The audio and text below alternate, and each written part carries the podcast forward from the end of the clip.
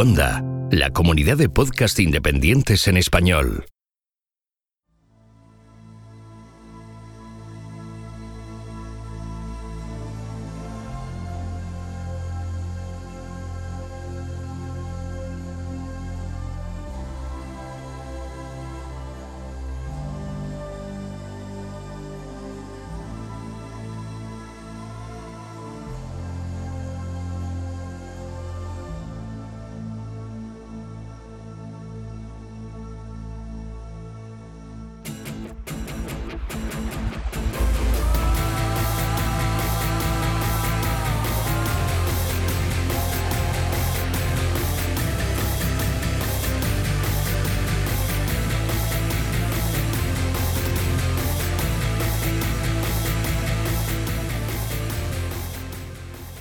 Esto es Istocas, no es Esparta, pero casi.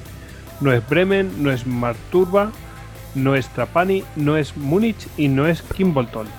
Pero de todos esos sitios vamos a hablar porque vamos a hablar de la historia de Franz Stigler y Charlie Brown, que para algunos, bueno, pues eh, le sonará, si es que lo han oído alguna vez, pues ya veremos un, avión que se llamaba Ye All the Pub o algo así, ¿no, Hugo? Que aquí lo tenemos para contarnos esta historia. Pues buenas noches y Sierra España, exactamente. Yeol de Pub, el, el, viejo bar, que era un Fortaleza Volante, un B-17, que además no era ni siquiera de la tripulación de Charlie Brown, que era un avión prestado, porque era la, la primera misión real de la tripulación sobre Alemania. Uh -huh. Pues eh, ya veremos eh, de qué se trata esta historia, para que a lo mejor alguno lo sabe, pero veréis que es una historia apasionante. Ya sabéis que a Hugo lo podéis encontrar como arroba Hugo a Canete en Twitter y que es miembro del grupo de estudios de historia militar, gem.es. El que les habla arroba gojix barra al duero y eh, ya sabéis que a todos nosotros nos podéis encontrar en Twitter, en Facebook, en Google Plus, en Pinterest, en Telegram, en YouTube y en Instagram. Eh, nuestro email, que siempre nos lo preguntáis, info arroba istocast.com. La página web, obviamente, istocast.com. Allí nos podéis dejar audios y en duckbelly.com podéis haceros con las camisetas. Nos preguntáis, ¿dónde se compran las camisetas? En duckbelly.com tenéis hay las camisetas de Istocas y muchas más. Vamos a aprovechar, ya que esta, esta historia pues relaciona a tres países, pues vamos a mandar saludos a los que nos escuchen desde Alemania, Estados Unidos y Canadá, o de cualquiera de esas nacionalidades que nos escuchen desde España, por ejemplo. Y seguro que lo hacen a través de la app de Istocas para Android, y si no, pues lo harán con la, las aplicaciones, las apps de iVoox que tienen para Windows Phone y para Apple. El, eh, si nos queréis ayudar, si nos queréis ayudar, pues eh, realmente lo hacéis si le dais a me gusta en iVoox, nos dejéis comentarios y en iTunes, pues si nos dejéis comentarios y un 5 estrellas, pues mejor que mejor. La verdad es que eso nos ayuda a tener mucha más visibilidad y bueno, que otra gente pues pueda llegar a este tipo de, que queréis ayudarnos de una manera todavía más activa, bueno, pues eh, podéis hacerlo a través de, pues, convirtiéndoos en mecenas de Istocas, que tenéis dos opciones, lo podéis hacer a través de patreon.com o lo podéis hacer a través de iVoox con las suscripciones para fans. En cualquier caso podéis acceder a esos capítulos que hacemos eh, sobre eh, batallas en, en en, en, algunas películas y cuáles son las, eh, los paralelismos con la realidad, con la historia. Bueno, Hugo, eh, ¿empezamos con esto? Pues sí, vamos a empezar. Pero mira, ahora... vamos, yo, yo, yo, creo que lo que primero que tenemos que hablar es de dónde viene esta historia, porque hay un libro que ha, que ha tenido muy, que se ha prodigado mucho, eh, sobre todo en lengua inglesa, y que mm, hablan maravillas de, de precisamente de ese libro. Incluso creo que Pérez Reverte lo ha reseñado y además muy bien ese libro, ¿no? Pues sí, esto es una historia que, bueno, ahora luego veremos cómo se produce y cómo se descubre y todo. Pero esto al final se. Adam Makos, que es un periodista estadounidense, que está muy vinculado con el tema de los veteranos de la Segunda Guerra Mundial, el que se topa con esta historia porque eh, esta historia se ha conocido muy tarde porque fue declarada secreta por el ejército norteamericano y es el que se, encarga de, encontrar a estos, a estos dos pilotos y, está durante años entrevistándolos, investigando y por fin publica un libro en, en el año 2013 que se llama A Higher Call, que Ediciones Salamina, que lo publica ahora, lo ha traducido como Más allá del deber, y, que es un libro donde se sintetiza toda esa, o sea, la historia eh, que, tuvo lugar entre ellos dos, pero que además eh, profundiza en la vida del piloto alemán, de Franz Stigler, puesto que tiene una vida eh, durante la Segunda Guerra Mundial absolutamente apasionante.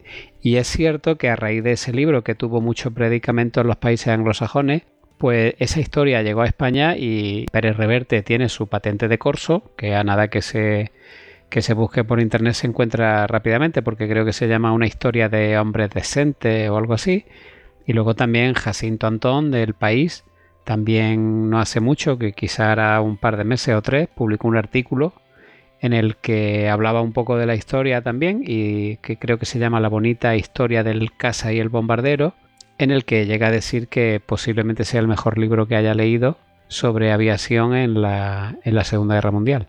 Y, yo lo puedo verificar porque la verdad es que el libro es muy, muy emocionante. O sea, realmente que te digan todas esas cosas. Fíjate que hay historias en aviación en la Segunda Guerra Mundial. ¿eh? Sí, que, sí. que te hablen de, un libro como este eh, y que te lo pongan de esa manera. ¿Cómo tiene que ser el libro? Sí, bueno, yo lo he traducido y el, último capítulo en concreto, eh, yo, he llegado a emocionarme con algunos pasajes del mismo. ¿eh? O sea que e, desde ese punto de vista es una historia muy, muy emotiva. Yo no, no sé si posiblemente haya ya amigos que, estén, que sepan a qué nos estamos refiriendo, pero puede que otros no. Entonces, mm, yo creo que para empezar lo más rápido es decir un poco de qué va la historia. esto ocurre, el, encuentro entre estos dos pilotos, uno norteamericano y eh, piloto de, Fortaleza Volante B-17 y alemán de Messerschmitt eh, BF-109.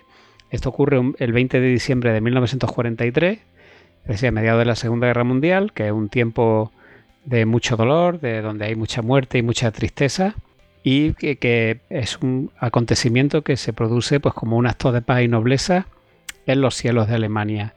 Es una tripulación de un bombardero norteamericano que va eh, renqueando camino a casa, que está terriblemente dañado y que después de, después de una misión de bombardeo que ha llevado a cabo sobre una fábrica de aviones Focke-Wulf S-190 en la, en la cercanía de Bremen, en Alemania.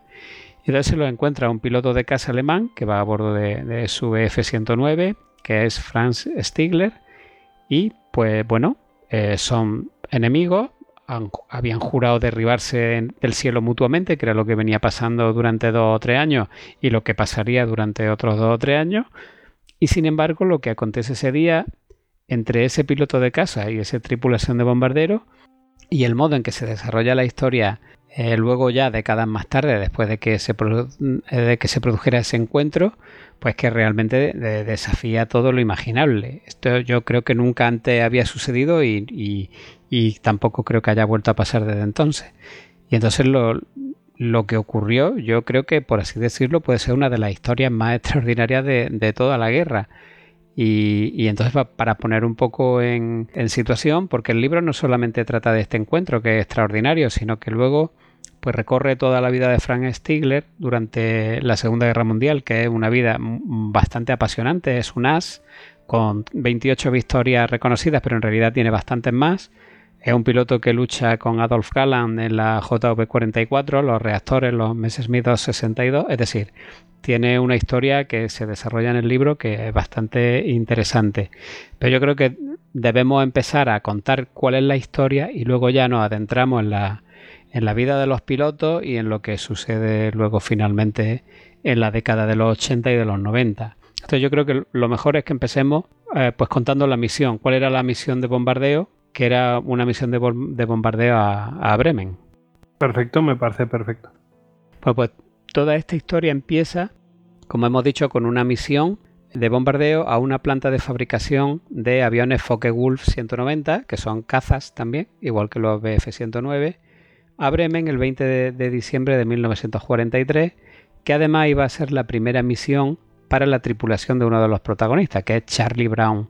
Charlie Brown es el piloto, eh, un B-17 tiene una tripulación de, 10 hombres, y entonces esta tripulación había llegado nueva a Inglaterra y esta iba a ser su primera misión de combate. Aunque Charlie Brown ya había volado en una misión previa porque solían hacerlo como rutina para que los pilotos tuvieran algo de experiencia antes de, llevar su propio avión y a su propia tripulación, pues eh, eh, claro, eh, al estar recién llegados, pues todavía ni siquiera tienen un avión propio. Entonces les prestan un fortaleza volante que se llama Geol de Pub, que es una frase de un inglés antiguo que significa el viejo bar. Entonces en la misión iban a participar casi todos los grupos de bombardeo de la octava Fuerza Aérea, que en aquel tiempo eran 23 de 26, y entre ellos está el 379 grupo de bombardeo, que es el que, al que pertenece Charlie Brown, y que tenía 21 aviones, contando con el suyo. Es decir, cada grupo de bombardeo tiene 21 bombarderos. En total iban a ser unos 475 B-17 y B-24. Los bombarderos iban a ir escoltados a la ida y a la vuelta por casas que tienen distintas tareas según su configuración. Iban a ir escoltados por P-47, por P-51 y por P-38. Y en la, en la sesión de información pues les, explicaron que podrían estar esperándolo alrededor de unos 500 casas alemanes, ya que días antes también habían estado en Bremen y que las defensas antiaéreas en torno a Bremen y en toda la costa del Mar del Norte eran muy potentes. Entonces el bombardero debía llevarse a cabo a poco más de 8.000 metros de altitud, a plena luz del día, que era como actuaban los norteamericanos, y según unos historiadores de la octava Fuerza Aérea, tratar de arrojar, esto es que es, bastante gráfico, ellos intentan describir cuál era más o menos la precisión que tenía este tipo de ataque y dice que, eh, dicen que tratar de arrojar bombas en el interior de un círculo de 600 metros de diámetro mientras pasaba a gran velocidad y a una altitud de 8.000 metros en un bombardero sometido al fuego antiaéreo, era algo muy parecido a arrojar granos de arroz en una taza de té desde una bicicleta en marcha. Eso para, para, hacerse un poco una idea de, de, en qué consistía esto. Y bueno, incluso llegan a ser estimaciones. La Fuerza Aérea Norteamericana calcula que los márgenes de error podían estar en torno a que el 54% de las bombas caían a una distancia equivalente a 5 manzanas del blanco, o sea, que la precisión tampoco es que fuera muy grande, y, si nos imaginamos que el blanco está dentro de una ciudad, pues es fácil de imaginar pues, la cantidad de daños que se pueden producir. También hay que decir que los norteamericanos siempre bombardearon a plena luz del día y siempre objetivos militares, mientras que los británicos y los alemanes pues se bombardeaban despiadadamente. Y esto también, hombre, hay que hacer la diferencia, ¿no? Es verdad que el, margen de error en el bombardeo era muy grande, eso ya creo que se vio en un histocast, ¿no? que se trató todo este tema de los bombardeos. Pero hay una, hay una frase muy famosa de Arthur Harris, que es el jefe del mando de bombarderos británico, que este sí que era un perla, que llegó a decir, o sea, lo tenía meridianamente claro, y llegó a decir en una ocasión a los norteamericanos en una reunión, les dijo, cuando vosotros destruís una fábrica de cazas, les lleva a los alemanes seis semanas reconstruirla cuando yo mato a un obrero, le lleva 21 años reemplazarlo. Esta es la, visión que tenía Arthur Harry del bombardeo. Madre mía, ¿no? Es un poco. Un poco guerra total. Sí, sí, guerra total, claro. Además, los británicos bombardeaban de noche. Sí, sí, sí. Bueno, es, eh, la verdad es que es muy interesante esto que cuentas, porque eh, ves como unos ven casi los toros mm, desde la barrera y los otros llevan matándose de manera encarnizada. Ya, claro, dos años ya, claro. Bueno, una vez que se, dan las directrices de la misión, etcétera, pues los bombarderos empiezan a despegar a las siete y media de la mañana de todos los aeródromos de Inglaterra se explica muy bien cómo, todos estos bombarderos se reúnen en el cielo y se dirigen a Alemania. y eh, concretamente Charlie Brown despega desde la base donde estaba el 379 grupo de bombardeo, que es en, el aeródromo de Kimbolton, que está pues más o menos en el centro de Inglaterra, lo que no de la no de Gran Bretaña, sino en el centro de, Inglaterra. La misión consistía en adentrarse en el continente y, en, llegado a a cierto punto, virar hacia el norte en dirección a Bremen, hacer la pasada de bombardeo sobre la fábrica y luego pues continuar rumbo norte hasta llegar al Mar del Norte, que es la manera más fácil de salir de Alemania rápidamente, y una vez en el mar girar al oeste y eh, volver a Inglaterra. Y entonces nada más tocar el continente, los pilotos aliados ya sabían que los observadores en tierra irían informando a la batería antiaérea y a las escuadrillas de casa de la cantidad de aviones, del rumbo y de la altitud que llevaban las formaciones y la verdad es que debía ser un espectáculo para el que estuviera en tierra porque la cola de bombardero medía 130 kilómetros de longitud. madre mía, 130 kilómetros. De longitud, sí, sí. Qué locura, tío. Es como 130 kilómetros. Eh, de aviones pasando a tres alturas, luego creo que veremos cómo se organizaban las formaciones, que era la estructura de caja a tres alturas escalonadas para que todos se pudieran prestar apoyo aéreo. O sea que son, son 130 kilómetros de longitud a tres alturas. Qué locura. O sea, es que la cantidad de cazas, o sea, de, de, aeronaves que tiene. De bombarderos. ahí, No, no cazas, sino de, bombarderos, de, escoltas que llevan. Es una locura. De hecho, después hay un, hay un aspecto que a mí. que hace o sea, que te pone de relieve lo importante que es ir dentro de la formación, ¿no? Que siempre piensas en la formación de, de pues, de la Armada Invencible, no sé qué, pues en la, en la formación de bombarderos también era importante. No lo quiero adelantar. Claro, claro, exactamente. Es la, el, pues el mismo espíritu que hay en, en el convoy, ¿no? Eh, siempre mejor ir en grupo que ir suelto. En fin. Bueno, pues si habían despegado a las siete y media, alrededor de las once y media de la mañana ya estaban a 50 kilómetros del blanco y a esa hora empiezan a ser atacados por los cazas.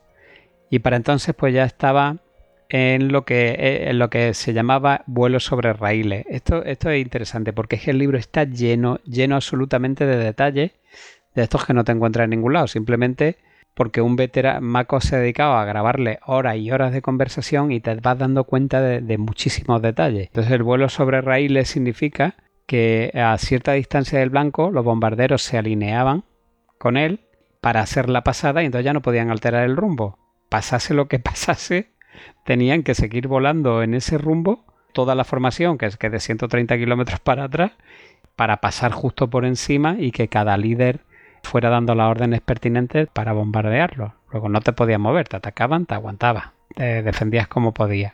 Entonces, eh, claro. Sí, te cubrían tus compañeros o lo que fuera. Claro, pero es un vuelo en línea recta en el que no puedes moverte ni en altura, ni en, ni en giro, ni en nada. Entonces, claro, iban a ser 10 minutos eternos porque estás sometido al ataque de los cazas. Luego empiezan a disparar, cuando ya te vas acercando más, empiezan a disparar todos los cinturones que hay de fuego antiaéreo, que es con cañones de 88 milímetros. Los flak. Y los flak, los famosos flak. Y claro, tú, impasible durante 10 minutos, pues diciendo, si me toca, me ha tocado. Y si no me toca, pues no me ha tocado. Entonces, ¿cuál era? También explica el libro cuál era la táctica de fuego antiaéreo alemana. Y era que cada batería contaba con cuatro cañones flak de 88 y estos disparaban a la vez para crear una zona de aniquilación es decir, disparaban cuatro proyectiles a la vez que iban en redondo, configurados a, distinta altura, pero, pero con muy pequeña variación, de modo que estallaban todos a la vez. O sea, no apuntaban, simplemente apuntaban, tiraban para arriba cuatro proyectiles que estaban configurados para estallar todos a la vez, y entonces si había un avión en medio lo destruían. ¿Se entiende? era como soltar una carga de profundidad pero en el aire. Eso es como, la, como las cargas de profundidad estas que llamaban erizo, creo que eran circulares, pues algo parecido. Y entonces van soltando ese tipo de cajas por el cielo y si hay un avión en medio, pues ya se puede dar por... Pues se lo ha llevado por delante. exactamente. Bueno, pues además cuenta también, dice que un, piloto veterano, antes de, de, despegar de la misión, le había dicho a Charlie que no se preocupase por las nubecillas de humo negro, estas que se ven también en las películas normalmente, de la antiaérea, pero que lo que sí debía de temer era si veía el fogonazo rojo del estallido de un proyectil. Y entonces en, uno de esos momentos se produce un gran fogonazo naranja frente a la cabina que, pues que saca completamente a los pilotos de, su estado de concentración que estaban ya en la pasada. Y Charlie comenta que esas explosiones de la, de la antiaérea comenzaron a tomar tonalidades de distintos colores que le recordaban a las orquídeas negras con vivos tonos carmesí en el centro. Y entonces cuatro explosiones simultáneas hicieron tambalearse al bombardero. Claro, evidentemente lo habían tocado y el bombardero que volaba al lado, que era de un amigo suyo que se llamaba Walt, pues también, también resulta tocado. Empiezan a investigar a ver cuáles son los daños y entonces resulta que le habían reventado el plexiglas del morro, es decir, el cristal que lleva en el morro, pues había reventado a causa de la metralla y el, compartimento del, del, bombardero pues había quedado al aire. Entonces todo el avión de morro a cola se va a ver sometido de repente a un gélido viento huracanado que le entra por el morro a 320 kilómetros por hora. Pensemos que estamos volando a 8000 metros y es 20 de diciembre. Y claro, esto hace en, segundos desciende la temperatura a 21 grados bajo cero dentro del avión. Y a continuación comienza a humear el motor número 2, que es el, interior de, del ala izquierda, de la parte de babor, porque también había quedado acribillado por la metralla. Entonces Charlie y su copiloto, que se llama Pinky, apagan el motor de inmediato, dejan la hélice en bandera, que significa que la hélice se va moviendo pues con la turbulencia del viento para no generar resistencia y pues ya por lo pronto se habían quedado, llevaban el morro al aire y se habían quedado con tres motores. Entonces una vez que se hacen con el control del avión, el copiloto, Pinky mira a su derecha y ve también un orificio en el ala, es decir, un proyectil de, 88 había atravesado el el ala limpiamente y le había dejado un gran orificio, pero no había estallado porque posiblemente estuviera configurado para explotar a otra altura, pero sí que le había atravesado el ala. Claro. Y la suerte también es que no le toca los depósitos de combustible, con lo cual pasó limpio por el ala y ahí se quedó el, el agujero. Y para colmo empieza a fallar también el motor número 4, que es el de la derecha, el último de la derecha, que ya le habían advertido los mecánicos antes de despegar que daba problema. Y lo que hizo fue que empezó a revolucionarse fuera de control y en ese momento empezaron a temer que el ala fuera a partirse con un motor revolucionado y ese agujero en mitad del ala, pues temieron lo peor. Entonces deciden seguir un procedimiento que es apagarlo, intentar apagarlo, pero sin apagarlo del todo, no vaya a ser que luego no arrancase. Cuando estuviese a, punto de, apagarse, volver a encenderlo intentan hacer ese procedimiento y resulta que funciona. Entonces el, motor arranca otra vez y vuelve a funcionar y el problema del motor ese por lo pronto está solucionado.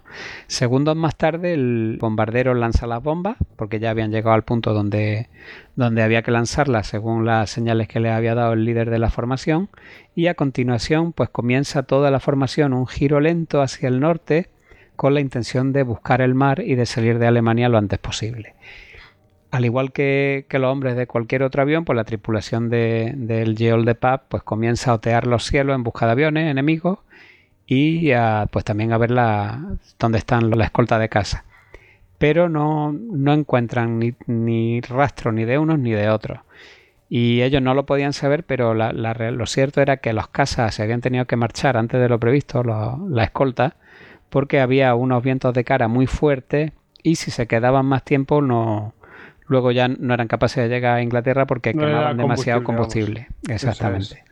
Entonces habían tenido que te digo, te digo una cosa, el, eh, bombardero este que mm, pierde el plexiglas del morro, eh, ¿qué es lo que va a pasar, no? Pues que eh, ahí la aerodinámica se ha ido directamente. Ahora es un saco que va en contra del viento.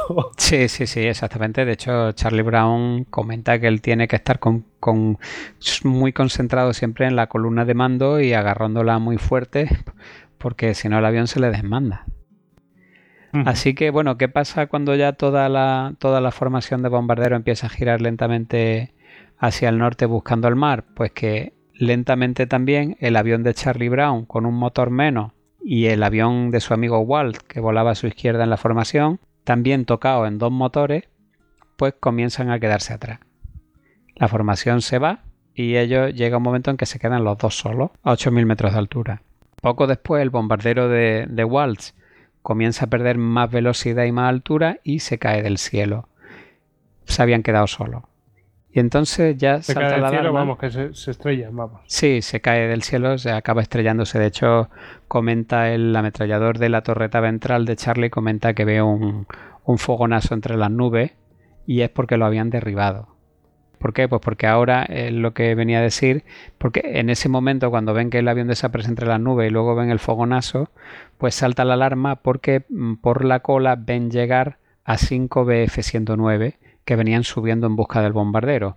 Y poco o sea, después, que, no, que no había caído él solo, sino que lo Sí, estaba cayendo, dado- pero lo rematan, en el aire lo rematan. Y e- esos cinco venían por detrás subiendo, buscando la cola de- del avión de Charlie Brown, pero es que miran delante y resulta que delante a las 12 arriba, más arriba de ellos, había otro 8 F-190 volando en círculo. Entonces, claro, los, los F-190 se lo ven y entonces comienzan a picar uno detrás de otro contra él.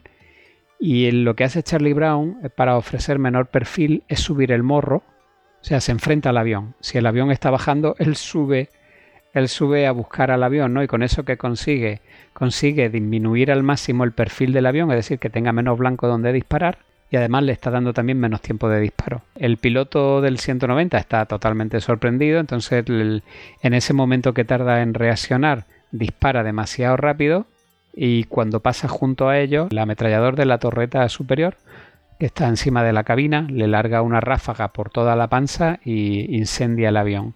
Y entonces, eh, una vez que ya ha pasado ese primer avión, que lo han derribado, eh, Charlie cambia otra vez el morro rápidamente al segundo avión, al segundo F-190 que le viene picando también. Y bueno, entonces el, Charlie eh, se preguntó por qué no disparaban las metrallas la- laterales ni, la- ni las del morro y le dijeron que por el interfono que debido a la temperatura el plexiglas lateral de- del morro, es decir, el morro hemos dicho que la parte de delante ha reventado, pero en los laterales del morro hay también dos ametralladoras. Bueno, pues resulta que con el frío que había entrado el plexiglas se había llenado de escarcha. Y entonces estaban los dos ametralladores rascando el hielo para poder ver por dónde venía el avión para dispararle. O sea, tú imagínate la situación, un, un F-190, un Focke Wolf, picándoles de frente contra la cabina y la ametralladora del morro están los ametralladores rascando la escarcha del plexiglas porque no ven por dónde viene el avión. Madre mía. Pues el, el caso es que Charlie con, con esa maniobra pues eh, hace que el caza también tenga poco tiempo para disparar la ráfaga. Eh, esta ráfaga alcanza el fuselaje y alcanza también al, al motor número 3, que es el primero interior por la derecha, que se queda desconectado de la palanca de gases y por lo tanto se queda pillado a la potencia a la que iba. Entonces ya no lo pueden ni acelerar ni desacelerar, sino que se quedó funcionando ahí tal cual. Y entonces, pues bueno, a partir de ese momento, pues ¿qué tienen? Tienen el morro volado, un motor apagado, otro que da fallos y, otro a media potencia. Joder. El Pues, resto eh, de... y, Sí. y- y volaba. Y volaba. Y bueno, y todavía verás. Lo cual habla O sea, muy nos- bien del B- que Hombre, habla muy bien de del- avión. Del B-17, sí, sí. Sí, total. Sí. Está- Bueno, pues... o sea, volaba mm, en unas condiciones nefastas, vamos. Sí, sí, bueno, es que todavía no ha terminado la historia. El, el caso es que el, el resto de F-190 que hay delante no ataca. Eh, han atacado dos, pero los otros se mantienen en su sitio volando en círculo. Pero entonces en ese momento el artillero de cola advierte que los 5 BF-109 que estaban ascendiendo en su busca, pues que se estaban acercando. Y cuando estuvieron a distancia de tiro, pues el, ametrallador de cola comunica espantado que sus ametralladoras no funcionaban. Y el ametrallador de la torreta ventral se gira entonces rápidamente para cubrir la cola y comprueba que las suyas tampoco funcionan. ¿Qué había pasado? Y todo esto en mitad de un ataque por la cola de 5 BF-109. Bueno, pues resulta que las ametralladoras se habían congelado. Además dicen el, el ametrallador central, porque el, el ametrallador de, de la cola muere, pero el, el ametrallador de la torreta ventral luego más tarde contaría que, la, que las ametralladoras tenían un dedo de un centímetro de hielo. Entonces, claro, no, no Un funcionaban. centímetro. Un centímetro de hielo. Qué barbaridad. Bueno, de, de hecho, él, que va sentado en la torreta ventral, se le congelan los pies hasta la rodilla. Lo que pasa es que no se da cuenta hasta luego que sale, luego más adelante en el vuelo, sale de la, de la torreta y cuando intenta ponerse de pie en el suelo del fuselaje del avión se cae porque tiene los pies congelados y no, no se había dado cuenta. Entonces, claro, tenemos un ataque de cinco aviones desde atrás y tiene el avión, la ametralladora, la de cola, la ventral y las dos laterales congeladas, que no pueden disparar. A continuación va que sigue pues una sucesión de ráfagas y disparos de cañón de los cazas alemanes que vienen buscándolo desde las 6. Y aunque ningún miembro de la tripulación podía verlo, lo cierto es que una de estas ráfagas le había volado el timón al bombardero. Hay una imagen que se puede ver por internet perfectamente, que se ve el avión de perfil y se puede apreciar perfectamente que, es que no tiene, no tiene timón. O sea, el timón se lo han volado entero. Sí, sí. Instantes después todos comunican que las ametralladoras están todas congeladas, salvo una que hay en el morro y las dos de la torreta superior, que son las únicas que funcionan en el bombardero. Y el fuego enemigo, los aviones, bueno, los F-109 siguen haciendo pasadas y con el fuego van demoliendo poco a poco el fuselaje, que también se ve muy bien en, las pinturas que hay, como prácticamente el, fuselaje del avión es reventado. Una granada de cañón de, de uno de los cazas estalla en el interior y le parte la pierna a uno de los ametralladores de las ventanas laterales una ráfaga de, un F, eh, de un Focke-Wulf 190 acaba con el metrallador de cola, lo mata, y otras granadas de cañón también vuelan el habitáculo de la radio y lo dejan prácticamente como un rayador de queso y con, eh, el radiooperador herido y con grandes agujeros en el, en el techo por los que de, hecho se, podría, se podía ver el interior del avión. Bueno, pues Llevaban ya 10 minutos sometidos a ese castigo, los, los cazas atacándolo el avión solo, sin poder defenderse porque tenía las ametralladoras congeladas, y el avión todavía no se había caído. Esto que parece milagroso, pero es que fue así. Bueno, pues seguían siendo atacados y Charlie trataba de evitar a los cazas con, ya con un giro cerrado desesperado es decir, un giro tan cerrado, tú imagínate un B-17, el bicharraco que es, un cuatrimotor, bueno, pues volando con un ala mirando al cielo y la otra mirando al suelo. O sea, con un giro cerrado, cerrado, cerrado para intentar evitar, si tú fijas, eso es una maniobra que se hace para que cuando llega un avión por detrás a gran velocidad, si tú estás girando, pues el avión se pasa de largo. O bien pega una ráfaga, pero ya la ráfaga no llega a donde está el avión porque el avión ya ha pasado. Claro, eh, eso está muy bien en un casa, pero un B-17 haciendo esa maniobra pues bastante más lento. Y pues siguen entrando las ráfagas, una de ellas penetra por el techo de la cabina y perfora las bombonas de oxígeno que llevan los pilotos detrás. Llevan dos pequeñas y luego los tanques grandes que, surten de oxígeno a todos los tripulantes de la nave van también detrás de, los pilotos, de los asientos de los pilotos. Y pues la ráfaga revienta todas las bombonas de oxígeno y un fragmento de bala incluso se le incrusta en el hombro a la espalda a Charlie Brown. Hay orificio en el fuselaje por los que se podía caer un hombre, ya lo hemos dicho antes, orificio bastante grande. Y a continuación viene otra ráfaga que le vuela al estabilizador horizontal izquierdo.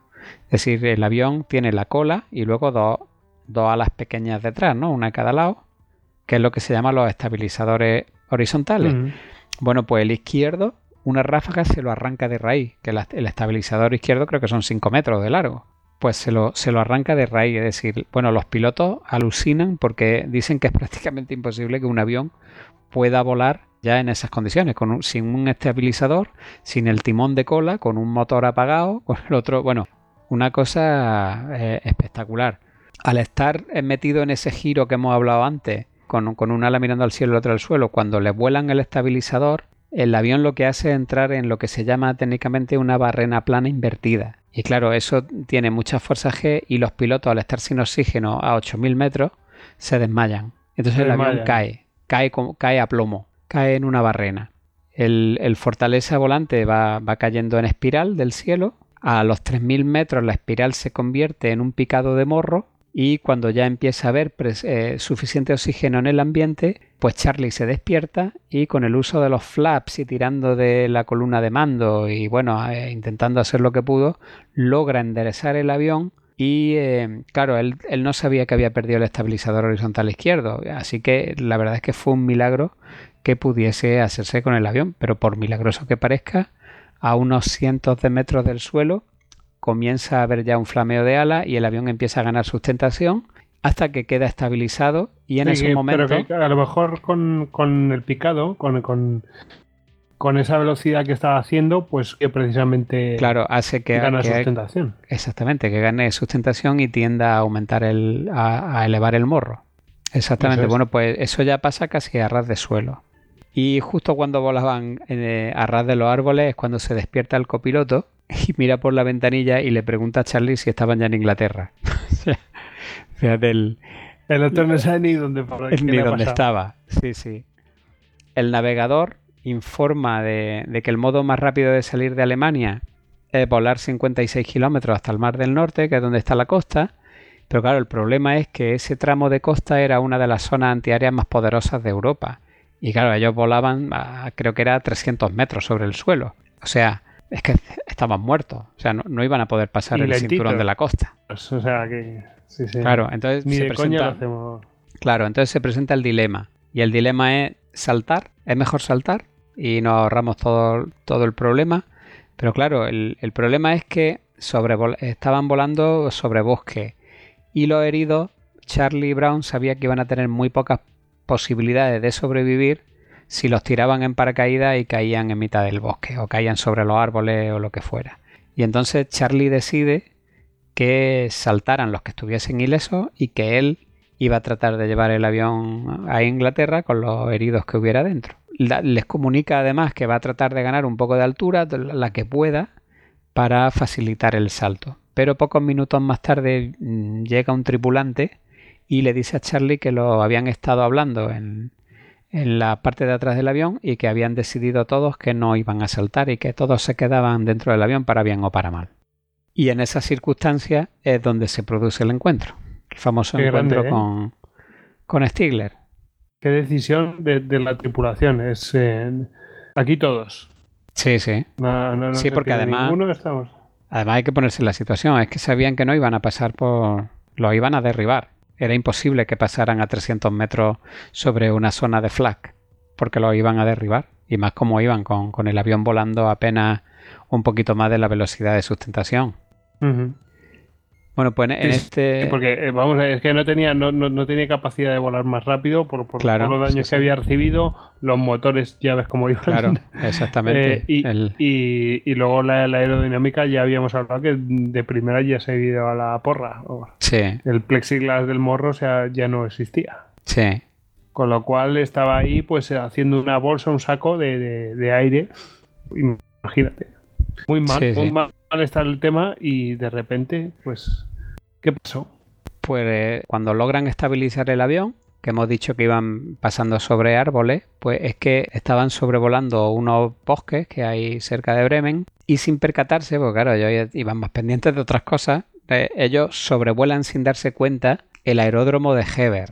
Entonces esto hay que verlo, que estaba cerca de Bremen, esto hay que visualizarlo, ¿no? Tú imagínate un Fortaleza volante B-17 a 300 metros cruzando un aeródromo militar de la Luftwaffe. Claro, eh, hubo hasta quien pensó que el avión iba a aterrizar allí mismo, ¿no? Bueno, pues resulta que en ese aeródromo había aterrizado una hora antes Franz Stigler con su BF-109 porque había, había participado en estos combates que había habido en estos ataques contra la formación de bombarderos y había bajado a repostar combustible y a cargar munición. Los mecánicos ya le habían advertido que tenía una bala del calibre 50 incrustada en el radiador, pero aún así ordenó que dispusiesen su avión y que iba a salir a por el bombardero.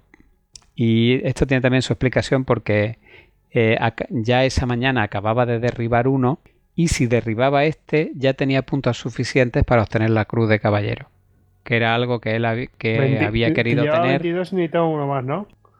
Claro, es que los bombarderos cuentan eh, tres puntos. Y entonces él, tenía 25. 27, con el, claro, con el bombardero anterior de la mañana ya tenía 27 y si lograba derribar este, sumaba 30, 30. que era el, el 30 mágico que le llamaban, que era el que te daba acceso a la cruz de caballero. Eso luego unos meses después va a cambiar y la cruz de caballero se va a poner en el 40 mágico. Pero todavía ese día, el 20 de diciembre de 1943, era el 30 mágico y era la, la que le los tres puntos que le faltaban a Frank Stigler para su cruz de caballero. Entonces, pues claro, él dice que aunque haya una bala incrustada en el radiador, que se va a arriesgar, que despega rápidamente y que va por el bombardero. Y entonces, minutos más tarde, aparece Stigler detrás del B-17 de Charlie y se dispone a iniciar el ataque. El ametrallador de la torreta ventral lo ve venir, pero claro, tiene la- las armas congeladas y además el interfono no funciona porque con todo el fuego y todo el castigo que había recibido antes lo, eh, había quedado fuera de servicio y los tripulantes no se podían comunicar entre sí con, con los interfonos.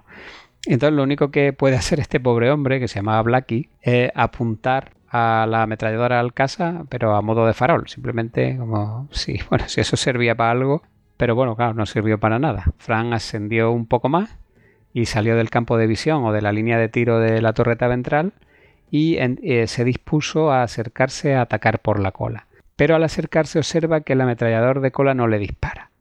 Y entonces puede ver que las ametralladoras estaban apuntando hacia abajo, las de cola, y que el puesto estaba destrozado y que el, puesto del ametrallador de cola eh, y que el bombardero no tenía el estabilizador izquierdo de la cola.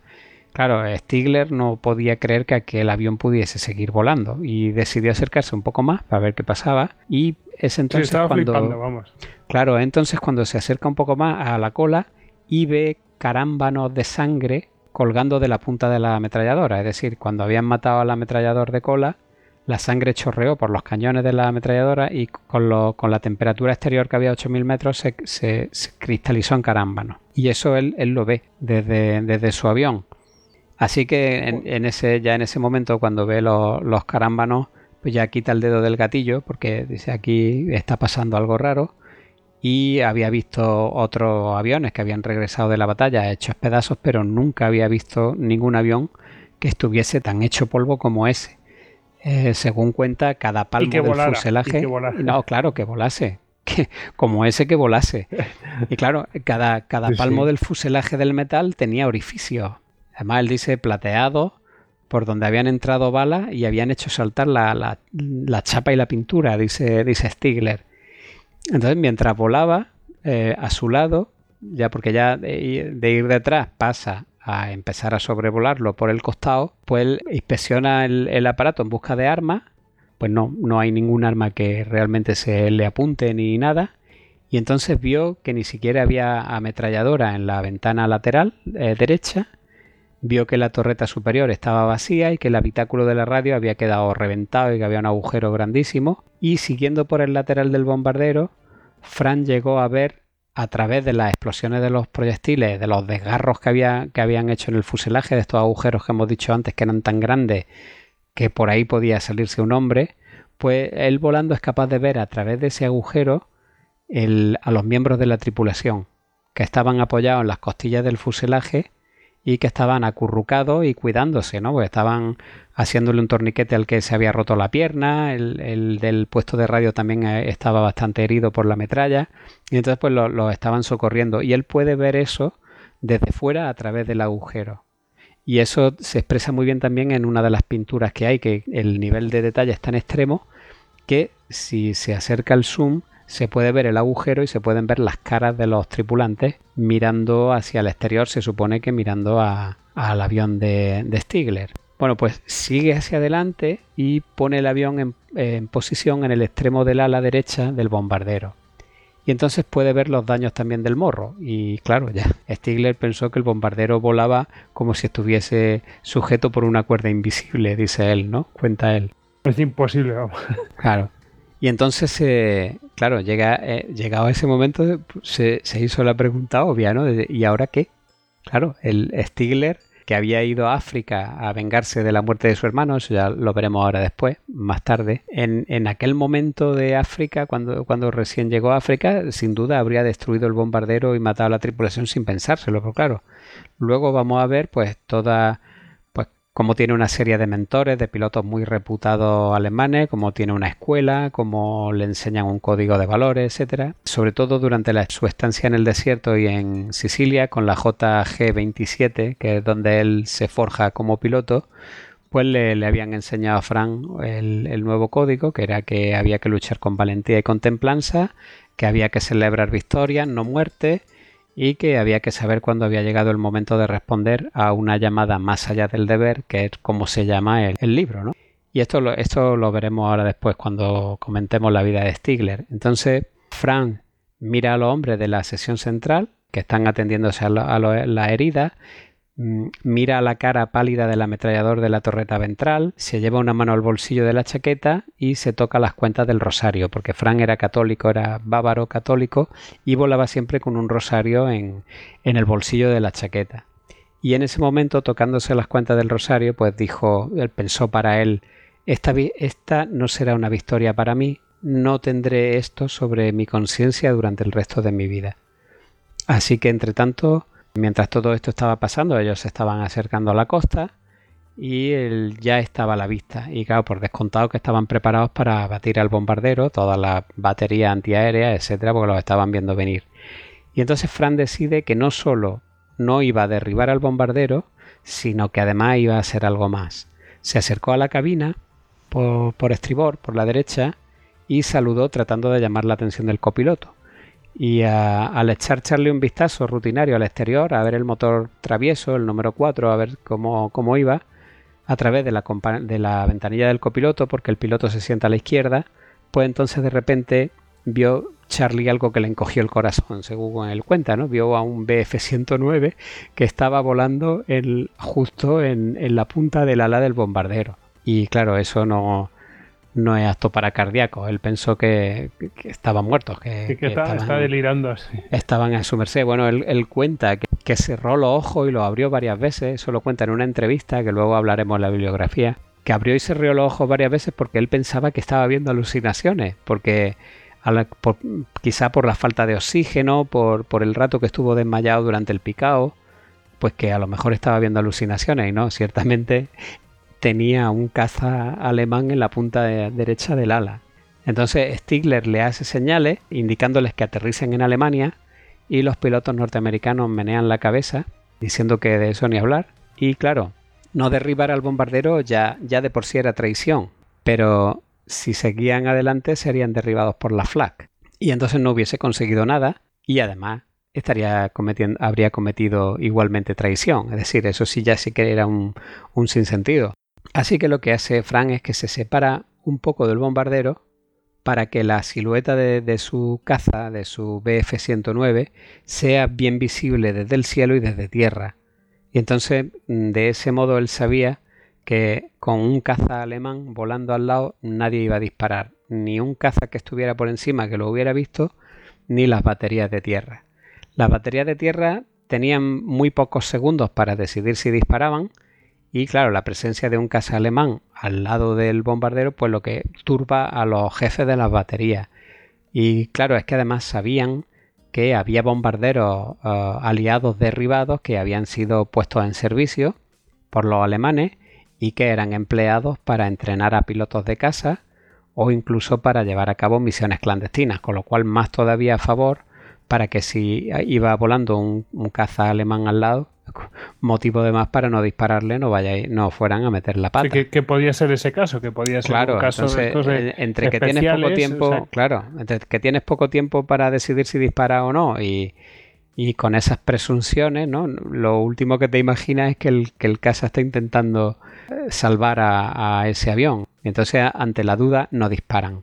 Y los dos aviones atraviesan la línea de la costa a 300 metros del suelo y pues ya está. Frank no solo no había derribado al avión, al bombardero, sino que además lo, había ayudado a huir. Así que lo primero que pensó es que ojalá nadie desde el suelo hubiese identificado su numeral. Y de hecho, a la vuelta, cuando vuelve a Bremen y aterriza, él pensaba que lo iban a estar esperando.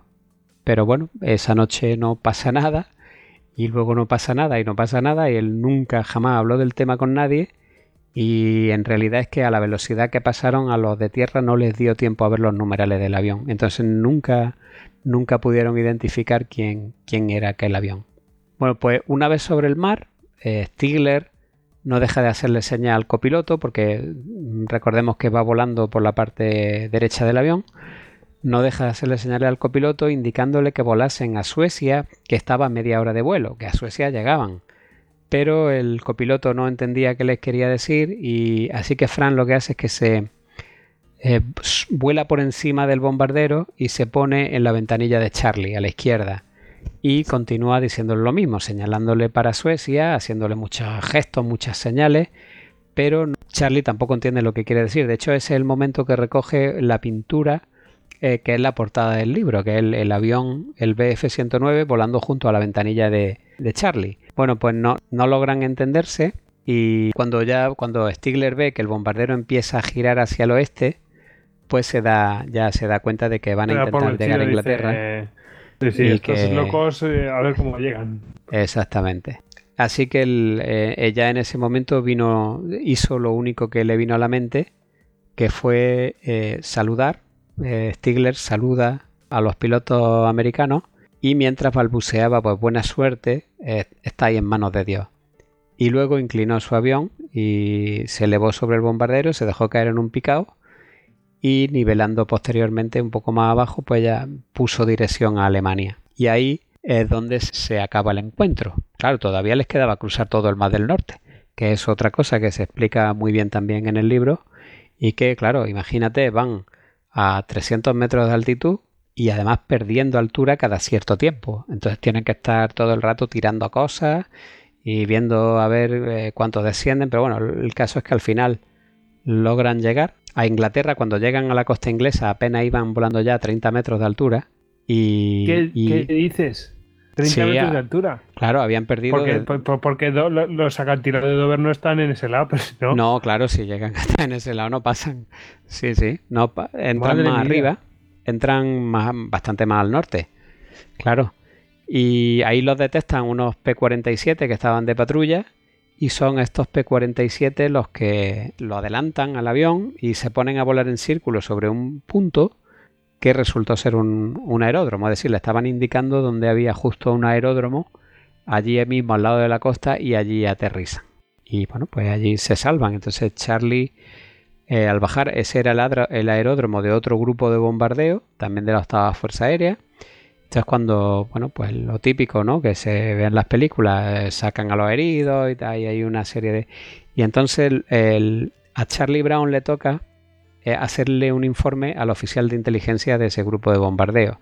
Claro, la, historia que le cuenta es tan alucinante que el, oficial, vamos, de entrada le garantiza que les van a llover las condecoraciones y, que, se vaya preparando porque van a salir en todos los medios porque la historia es alucinante. Bueno, pues una hora más tarde o así llega, vuelve, estaba Charlie en el bar, en el, en el club de oficiales de la base, con sus oficiales de tripulación que habían quedado resultado ileso y vuelve con la cara desencajada y le dice a Charlie que a los peces gordos no le ha gustado ni un pelo la historia del piloto alemán, que eso podría ser contraproducente para el esfuerzo de guerra y que no podrían decir ni una palabra sobre eso se había declarado alto secreto y además no habría, por supuesto, ni medallas ni nada, porque si les dan medallas, entonces alguien que preguntará que por qué se las han dado y que eso no se podía saber. De hecho, fue alto secreto durante 45 años.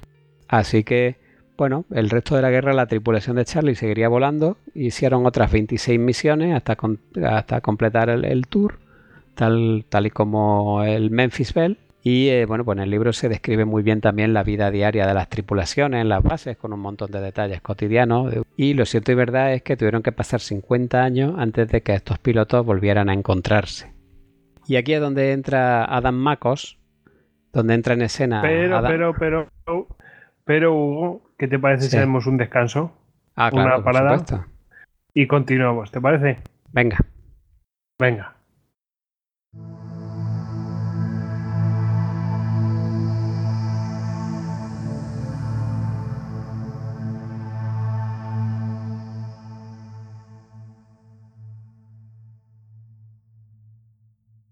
Puedes encontrar más capítulos de Histocast en cuonda.com. Y además, My fellow Americans, los hilos de Washington.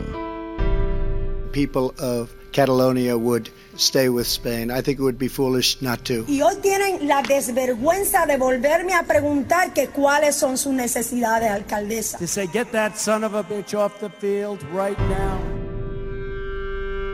Saludos, les habla Dori Toribio desde la Casa Blanca. Vamos a resumir en los próximos minutos qué ha pasado en Washington en la última semana. Cuonda, la comunidad de podcast independientes en español.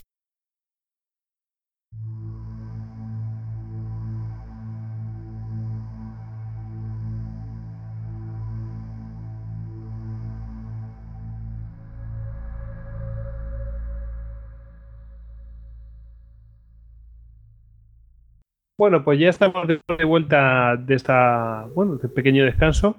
La historia que, bueno, hemos visto la historia, ¿no? De, de, realmente de este Geo de Pub eh, y, bueno, esta historia de Charlie Brown y Frank Stigler. Em, y bueno, este, este avión, mm, no me resisto a decirlo, Hugo, se vendió para chatarra el 11 de agosto de 1945. Me duele en el alma, me duele, ¿eh? me duele un montón. Bueno, lo, llegaron, a, llegaron a repararlo, ¿eh? Sí, fíjate, para que Una de estas cosas tontas que se hizo porque llegaron a repararlo solo para que volara hasta Estados Unidos y allí lo desguasaron. qué, absurdo total. Una eh, total. Cosa buena que, porque esto es, bueno, como era alto secreto, yo qué sé, ahora mismo ¿cuánto pagarían por tener este avión? Cualquier cantidad de dinero. Sí, ahora mismo sería una eh, joya, pero sí. Qué pena. Lo bueno que tiene Estados Unidos, eh, esta parte es mala, ¿no? Pero la parte buena es que, mm, joder, cuidan un montón mm, los detalles y ves el historial del, avión eh, en internet, está publicado, quiénes fueron los, sus tripulantes y todo esto. No de esta acción, sino el historial del avión lo puedes encontrar en internet fácilmente, en la leche. Está, está, está genial. Bueno, mm, habíamos hablado de Adam Bacos, ¿no? Sí, pues aquí ya una vez que ya hemos visto desde que va el encuentro y ya estamos todos en situación, pues entonces ahora viene cuál es el origen del libro. Adam Macos, él por aquel tiempo tenía una revista en la que entrevistaba a veteranos, etcétera, eh, una revista con cierta difusión y eh, claro, lo que es el encuentro en sí, el, el libro le dedica dos capítulos. O sea, de los 25 que tiene, el verdadero protagonista de verdad del libro es Frank Stigler, porque tiene un, o sea, la, trayectoria de la Segunda Guerra Mundial de, de, Stigler es para hacerle una película y además creo que hay por ahí un proyecto de película para hacer Higher Call, o sea, más allá del deber. Pero bueno, el caso es que la vida es realmente apasionante. Es un as que vuela con Marseille en el desierto que, y con otros grandes pilotos, que fueron los que le indicaron, como hemos dicho antes, los valores, el código de honor y todo esto va a acabar eh, desembocando en que se comportara como se comportó con el bombardero de Charlie Brown. Y además también era amigo de Adolf Callan y volaría como experten en la legendaria JV-44 de los reactores Messerschmitt 262 con los que derribó incluso más bombarderos. Bueno, pues el, caso es que el origen de la historia es la gran pregunta que uno se hace es si, si llegó. Eh, la, la, gran pregunta es si llegó al número de los 40. Ahora, a lo mejor bueno, tengo spoiler, pero bueno, tú me lo, eh, bueno, me lo no, después, Oficialmente, oficialmente no, pero es posible que sí. Luego, luego veremos por qué, pero no, no de modo oficial. Bueno, el caso es que, como venía diciendo antes, Adam Macos tenía esta revista en la que él. Es una revista que nace en el instituto, cuando él estaba en el bachillerato, eso también lo cuenta en el prólogo. Entonces él se había dedicado a, entrevistar a, a multitud de veteranos. Y entonces llega un momento en el que a él le hablan de Charlie Brown y entonces él quiere ir a entrevistar a Charlie Brown. Y voy a leer el texto tal cual porque me parece que es mucho mejor y mucho más indicativo. Dice Adam McCoss. No llevaba un año fuera de la universidad cuando llamé a un viejo piloto de bombardeo llamado Charlie Brown. Había oído hablar de él y le había enviado una revista y una carta, o sea, una revista de la suya, de la que él publicaba y una carta para pedirle si podía entrevistarlo y según cuentan los rumores o la leyenda, el bombardero de Charlie había quedado hecho añico y se había producido un giro imprevisto de los acontecimientos, aunque al principio no entendí muy bien toda la historia. Por lo visto tenía alguna relación inusual con un piloto alemán llamado Frank Stigler, al que él llamaba su hermano mayor. Charlie estuvo de acuerdo en ser entrevistado y, luego mm, me sorprendió completamente, porque le dice, ¿quieres de verdad toda la historia sobre lo que nos sucedió a mí y a mi tripulación? Le pregunta Charlie a Adam Mako. Y claro, Adam Mako le responde, ¿puedes estar seguro? Y le dice Charlie, entonces no creo que deba empezar hablando conmigo. Le dijo Adam Mako, ¿en serio? Y le dice Charlie, si de verdad quieres conocer toda la historia, averigua sobre Frank Stigler primero Todavía vive, descubre cómo se crió y cómo se convirtió en el hombre que era cuando nos encontramos en los cielos de Europa. Mejor aún, ve a visitarlo. Él y su esposa viven en Vancouver, Canadá. Cuando tengas su historia, ven a visitarme y te contaré la mía. Estaba a punto de poner alguna excusa y decirle a Charlie Brown que estaba poco interesado en la perspectiva de, un piloto de casa alemán. Eso lo está diciendo Macos, ¿no? Cuando me dijo algo que me dejó sin palabra. Y entonces le dice Charlie a Macos, en esta historia yo soy solo un actor secundario.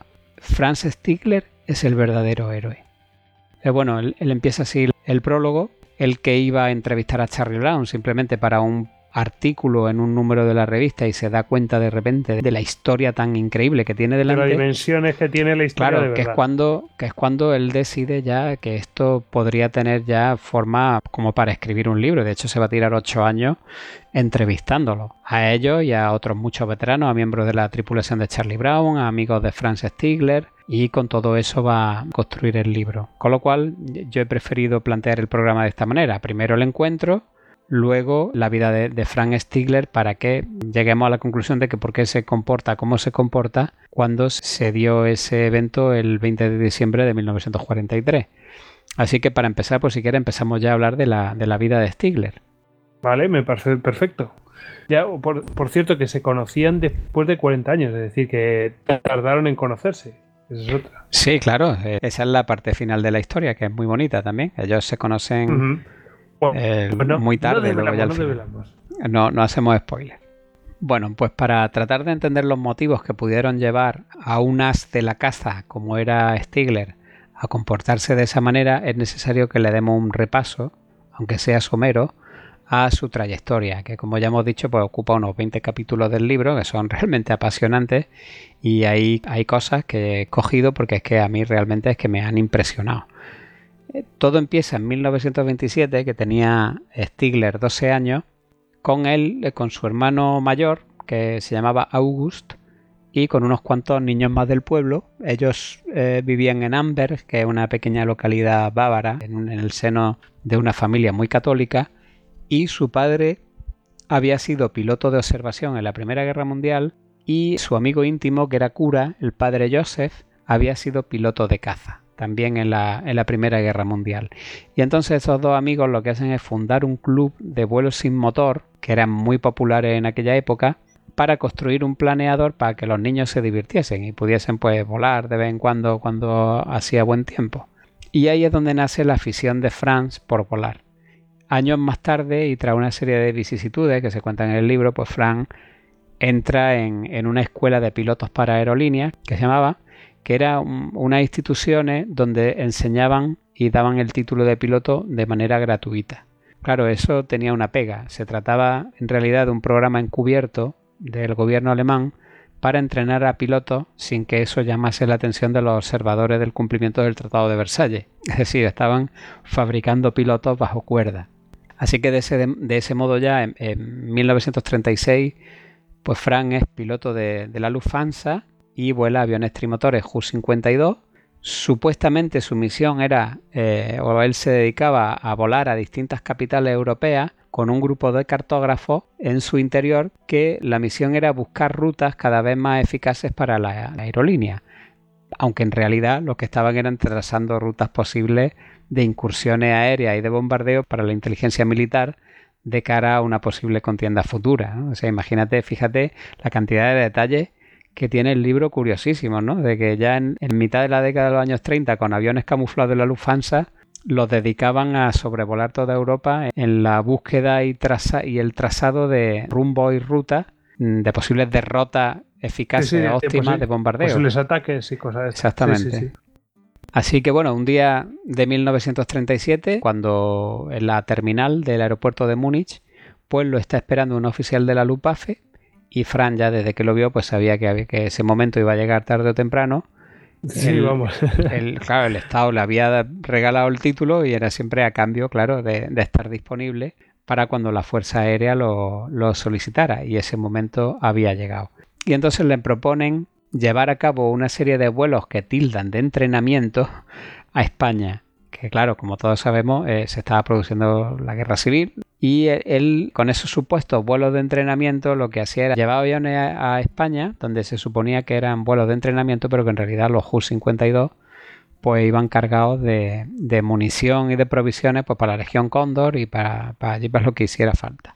Y posteriormente, eso es una de las misiones que hace, de las primeras para la Luftwaffe, y luego posteriormente es enviado como instructor, porque él no era militar, para ser enviado como instructor a una escuela de vuelo, porque estaban formando a gran velocidad a cadetes e incluso a oficiales del ejército de tierra que querían convertirse en pilotos porque la Luftwaffe, con el giro que estaban dando los acontecimientos, que estaba recién creada, con la creación de la Wehrmacht, etcétera, ahí ya se produce el rearme, pues hay una necesidad muy grande de pilotos y Franz va a ser un, un, de vuelo en una de esas escuelas. De hecho, es él, y además es un pasaje muy bonito, donde cuenta cómo él forma a, Gerhard Backhorn, que es el segundo as más grande de la historia, con 300 victorias en la guerra, solamente superado por Harman.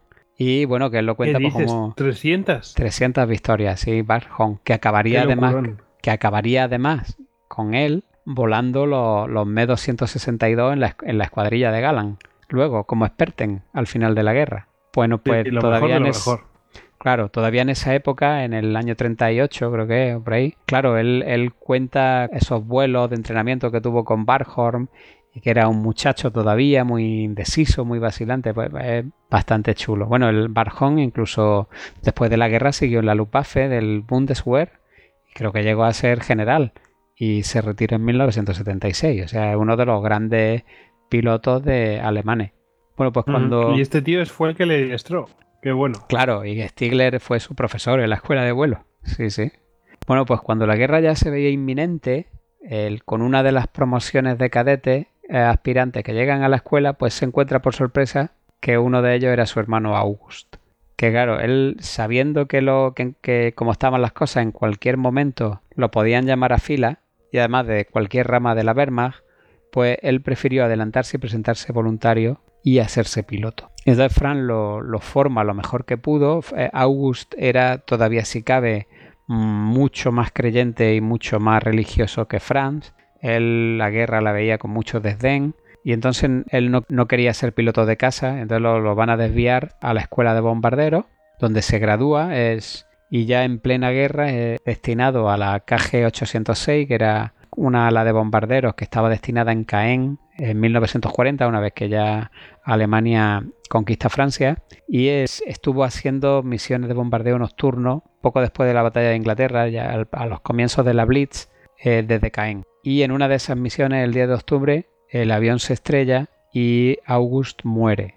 Franz siente un inmenso dolor, que él además lo cristaliza en odio hacia los aliados, así que eh, para nada estaba en sus planes convertirse en piloto de caza, él estaba muy bien como estaba de instructor de vuelo, pero este odio lo impulsa a abandonar la escuela y a hacerse piloto de caza, cosa, cosa que no, que no era nada difícil, puesto que era un piloto con muchísima experiencia, con muchísimas horas de vuelo y por lo tanto una perita en dulce para la fuerza de casa de la Luftwaffe. Y con esto, el 7 de abril de 1942, Stigler llega a su nuevo destino en el desierto libio, que es el aeródromo de Martuba, que es donde estaba la, el, ala de caza JG-27, la célebre y famosa JG-27, donde volaban eh, pilotos legendarios como Marseille, Roedel, Newman Schroer. Cualquiera que haya leído sobre Luftwaffe y sobre los pilotos de casa sabe a qué me estoy refiriendo. Son nombres de, primerísimo nivel y a otros muchos, bueno, que, no ahora mismo no me acuerdo. Y entonces él llega ahí con, con un reemplazo de novatos. Ellos llevaban sus propios aviones desde Alemania y fue a recoger los Schroer a Sicilia y entonces hacen el vuelo directo desde Sicilia a, Libia. Y ahí, esta campaña de Rommel en el desierto hasta el Alamein va a ser la verdadera escuela de, guerra de, Stigler. El, libro le dedica unos tres o cuatro capítulos a la guerra en el desierto y ahí pues se va a topar con los verdaderos combatientes, lejos del ambiente de, de propaganda que había en Alemania, del partido nazi, etcétera, hemos dicho que la familia eh, muy católica siempre se había mostrado. Me estás diciendo que me me estás diciendo Hugo que, el estar en, en, África, en el desierto, alejado en un periférico, ¿no? Eh, pues eh, que dio libertad a los propios combatientes para, bueno, para a lo mejor para expresarse como claro, es que pues más gente esta gente eran perros. Y, y, mm, que vivían la guerra de otra manera. Claro, esta gente eran perros viejos, eran combatientes. Entonces, ya, claro, estos venían de Alemania y donde había una, un ambiente muy opresivo. Pero claro, aquí en primera línea las cosas eran muy diferentes. Entonces, claro, se junta que él ya viene de una familia que es católica, que había votado en contra de los nazis. Y bueno, hay una trama también, el hermano de August se hace novio de una sobrina de un obispo bávaro. Bueno, que incluso puede que haya ramificaciones con el clan de la Rosa Blanca, de los católicos bávaros que guillotinó Hitler luego posteriormente. De hecho, en el libro también hay una visita de la Gestapo a Frank, es bastante curioso. Es que está lleno de, anécdotas de este tipo. Pero bueno, para no desviarnos, el caso es que rápidamente se va a dar cuenta de que las cosas eran muy diferentes en la línea de frente y nada más aterrizar, por ejemplo, llevan a los novatos a un búnker subterráneo que había junto a la torre de control y allí lo hacen esperar en posición de firme a que lleguen los jefes de la escuadrilla para llevarse cada uno a los que le ha tocado. Y el, recibimiento es súper curioso, entonces lo, lo voy a leer. Dice, entraron tres oficiales, dice Stigler, y se pusieron delante de ellos, es decir, de los novatos que estaban formados y firmes, ¿no? Para comunicar los cometidos de los nuevos pilotos. Los oficiales llevaban camisas anchas marrones y pantalones de montar kaki. Bajo el brazo llevaban sus gorras de tela blanca como las que llevan los capitanes de submarinos. Un oficial, que se había arreglado la barba con una prominente perilla, era el capitán Ernst Mack. Franz Stigler comenta que nunca había visto vello en el rostro de un oficial en Alemania, es decir, que no había visto a nadie con barba, ¿no? y eh, solo veía severidad en la cara de Mac, del capitán Mac. Entonces el capitán gritó algunos nombres de su lista y los pilotos nombrados dieron un paso al frente. Mac le dijo a los pilotos que a partir de ese momento pertenecían al segundo escuadrón. La estancia se quedó en silencio. Y entonces Mac señaló a uno de los pilotos que había elegido un aviador llamado Helmut Beckham y comenzó a decirle en voz alta y en un tono sarcástico ¿Has logrado traer tu avión de una pieza? Y Beckman respondía Sí, señor. ¿Aterrizaste con tu tren de aterrizaje o te posaste sobre la panza? No encontramos al enemigo, dijo Beckman prudentemente. Frank esperaba que no, no se dirigiese a él o que no le tocase. ¿Tienes inclinaciones políticas? Y el Beckman este le responde Estuve en la juventud hitleriana de la Fuerza Aérea, señor. Y el capitán Mac le dice, no estoy interesado en eso. Pregunto si eres miembro del partido. No, señor. Dice, bueno, otro buen punto para ti. Sigue así y lo harás muy bien. O sea, fíjate, ese es el recibimiento. Pero eso decirlo libremente y públicamente. Sí, sí. sí, Qué grande. Sin ambaje, ¿eh? Claro, los, novatos se quedaron alucinados, ¿no? Pues venían de Alemania. No, es que ahí, ahí se vivió un ambiente para lo que... Es, que esto es inimaginable en, Alemania. Sí, sí, sí. Claro, incluso fíjate el detalle de la barba, ¿no? De decir, un oficial alemán con barba. Sí, sí. Pues bueno, Frank, sin embargo, cae en el escuadrón de, de, Gustav Roedel, que es otro de los grandes pilotos de casa, que luego también estaría en la Luftwaffe de la, del Bundeswehr y que también mantuvieron una gran amistad luego al fondo y que este va a ser realmente su mentor y el que le va a enseñar pues el código de, guerra de, de, su escuadrón. ¿no? Él, va a mamar de Roedel, luego también mamará de Galland, de gente como, como Steinhoff, pero mm, principalmente de Roedel. Este Roedel también hemos dicho que amigo de otros grandes del ala JG27, como era Newman, como era Marcel, etcétera, ¿no?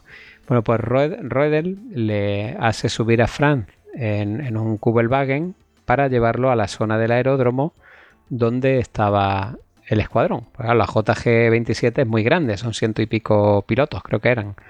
Entonces él, estaba, era como una pequeña ciudad de tienda de campaña. Lo llevan entonces al, al lugar que le había tocado a Frank. Y el Stigler se queda atónito por lo que, claro, él estaba muy sorprendido de lo que acababa de presenciar. Así que Claro, pero su jefe era nuevo, acababa de conocerlo, pero aún así no, no pudo reprimirse y entonces se atrevió a preguntarle a Roedel a dónde quería llegar el capitán Mac preguntándole a aquel piloto novato si era del partido. Y entonces Roedel se rió y le preguntó Nunca has visto a nadie de uniforme hablar de ese modo, ¿verdad? Y Roedel le comentó que, que desde la batalla de Inglaterra había rumores de que enviaban a oficiales políticos a infiltrarse en las unidades para buscar disidentes, para identificar disidentes, enviados por Goring. Y entonces les petó ya directamente, Roedel a Stigler, ¿tú eres miembro del partido? Y claro, Fran le respondió que no, que en absoluto. Y bueno, pues aunque pudiese parecer temerario, realmente todavía en 1942 un piloto de casa, miembro del partido nazi, era una cosa muy, muy, muy rara en la Luftwaffe, porque para ser nazi, en la Luftwaffe habría que ser miembro del partido antes de ingresar en la Luftwaffe. Y ya que con posterioridad lo prohibía la ley, es decir, la ley prohibía que cualquier miembro de las Fuerzas Armadas se pudiera, se pudiera apuntar a un partido político. Esto no aplicaba para la Gestapo, perdón, para la Gestapo o para la Waffen SS, pero sí para las ramas de la Wehrmacht. Con lo cual era muy difícil todavía poder encontrar a un piloto que pudiera ser del partido. Pero claro, el, el Roedel le dice a Stigler que procuraban identificarlos lo antes posible y no perderlos de, y no perderlos de vista, si es que alguno aparecía. Y luego otra cosa que de lo que se da cuenta Stigler en esos primeros momentos de conocer a Roedel es que llevaba la cruz de caballero, o sea, la tenía puesta, pero sin embargo el avión suyo, que se lo enseñó, cuando lo vio, no tenía ninguna victoria dibujada en el timón de cola. Entonces, una vez que se hubo marchado Roedel, Franz le preguntó a un mecánico que cómo podía ser aquello, que tuviera la cruz de caballero, que necesitaba el 30 mágico y no, no tuviera ninguna victoria pintada en el, en el timón de cola. Y entonces le, le, contestó este mecánico que Roedel en realidad tenía 37 victorias que había obtenido en España, en Polonia, en Grecia, en la Unión Soviética y en el desierto, y además le dijo el mecánico es uno de nuestros mejores pilotos, pero no quiere alardear de ello. Así que esa fue la primera noción de un código de honor que aprendería poco a poco con aquellos hombres durante su estancia con ellos en el Escuadrón del Desierto. El 9 de abril de 1942 le toca a Fran volar su primera misión y lo iba a acompañar Roedel. entonces, antes de subir a su BF-109, pues se le acerca a Roedel y se sienta en una de las ruedas del caza y empieza a decirle a Stigler, cada vez que despegue estarás en inferioridad numérica. Esa inferioridad podría ser que un hombre quisiese jugar sucio para sobrevivir, pero dejemos que esto que te voy a decir sirva como una advertencia. El honor lo es todo aquí. Stigler, ¿qué harías, por ejemplo, si te encontrara a tu enemigo descendiendo en, su paracaídas? Y a continuación le espetó si alguna vez escucho o veo que dispara a un hombre en paracaídas, te, derribaré yo mismo. Tú sigues las normas de la guerra por ti, no por tu enemigo.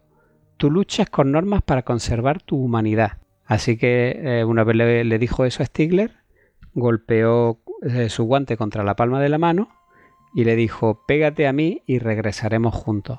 Y entonces se levantó de la rueda y dio por terminada la primera lección.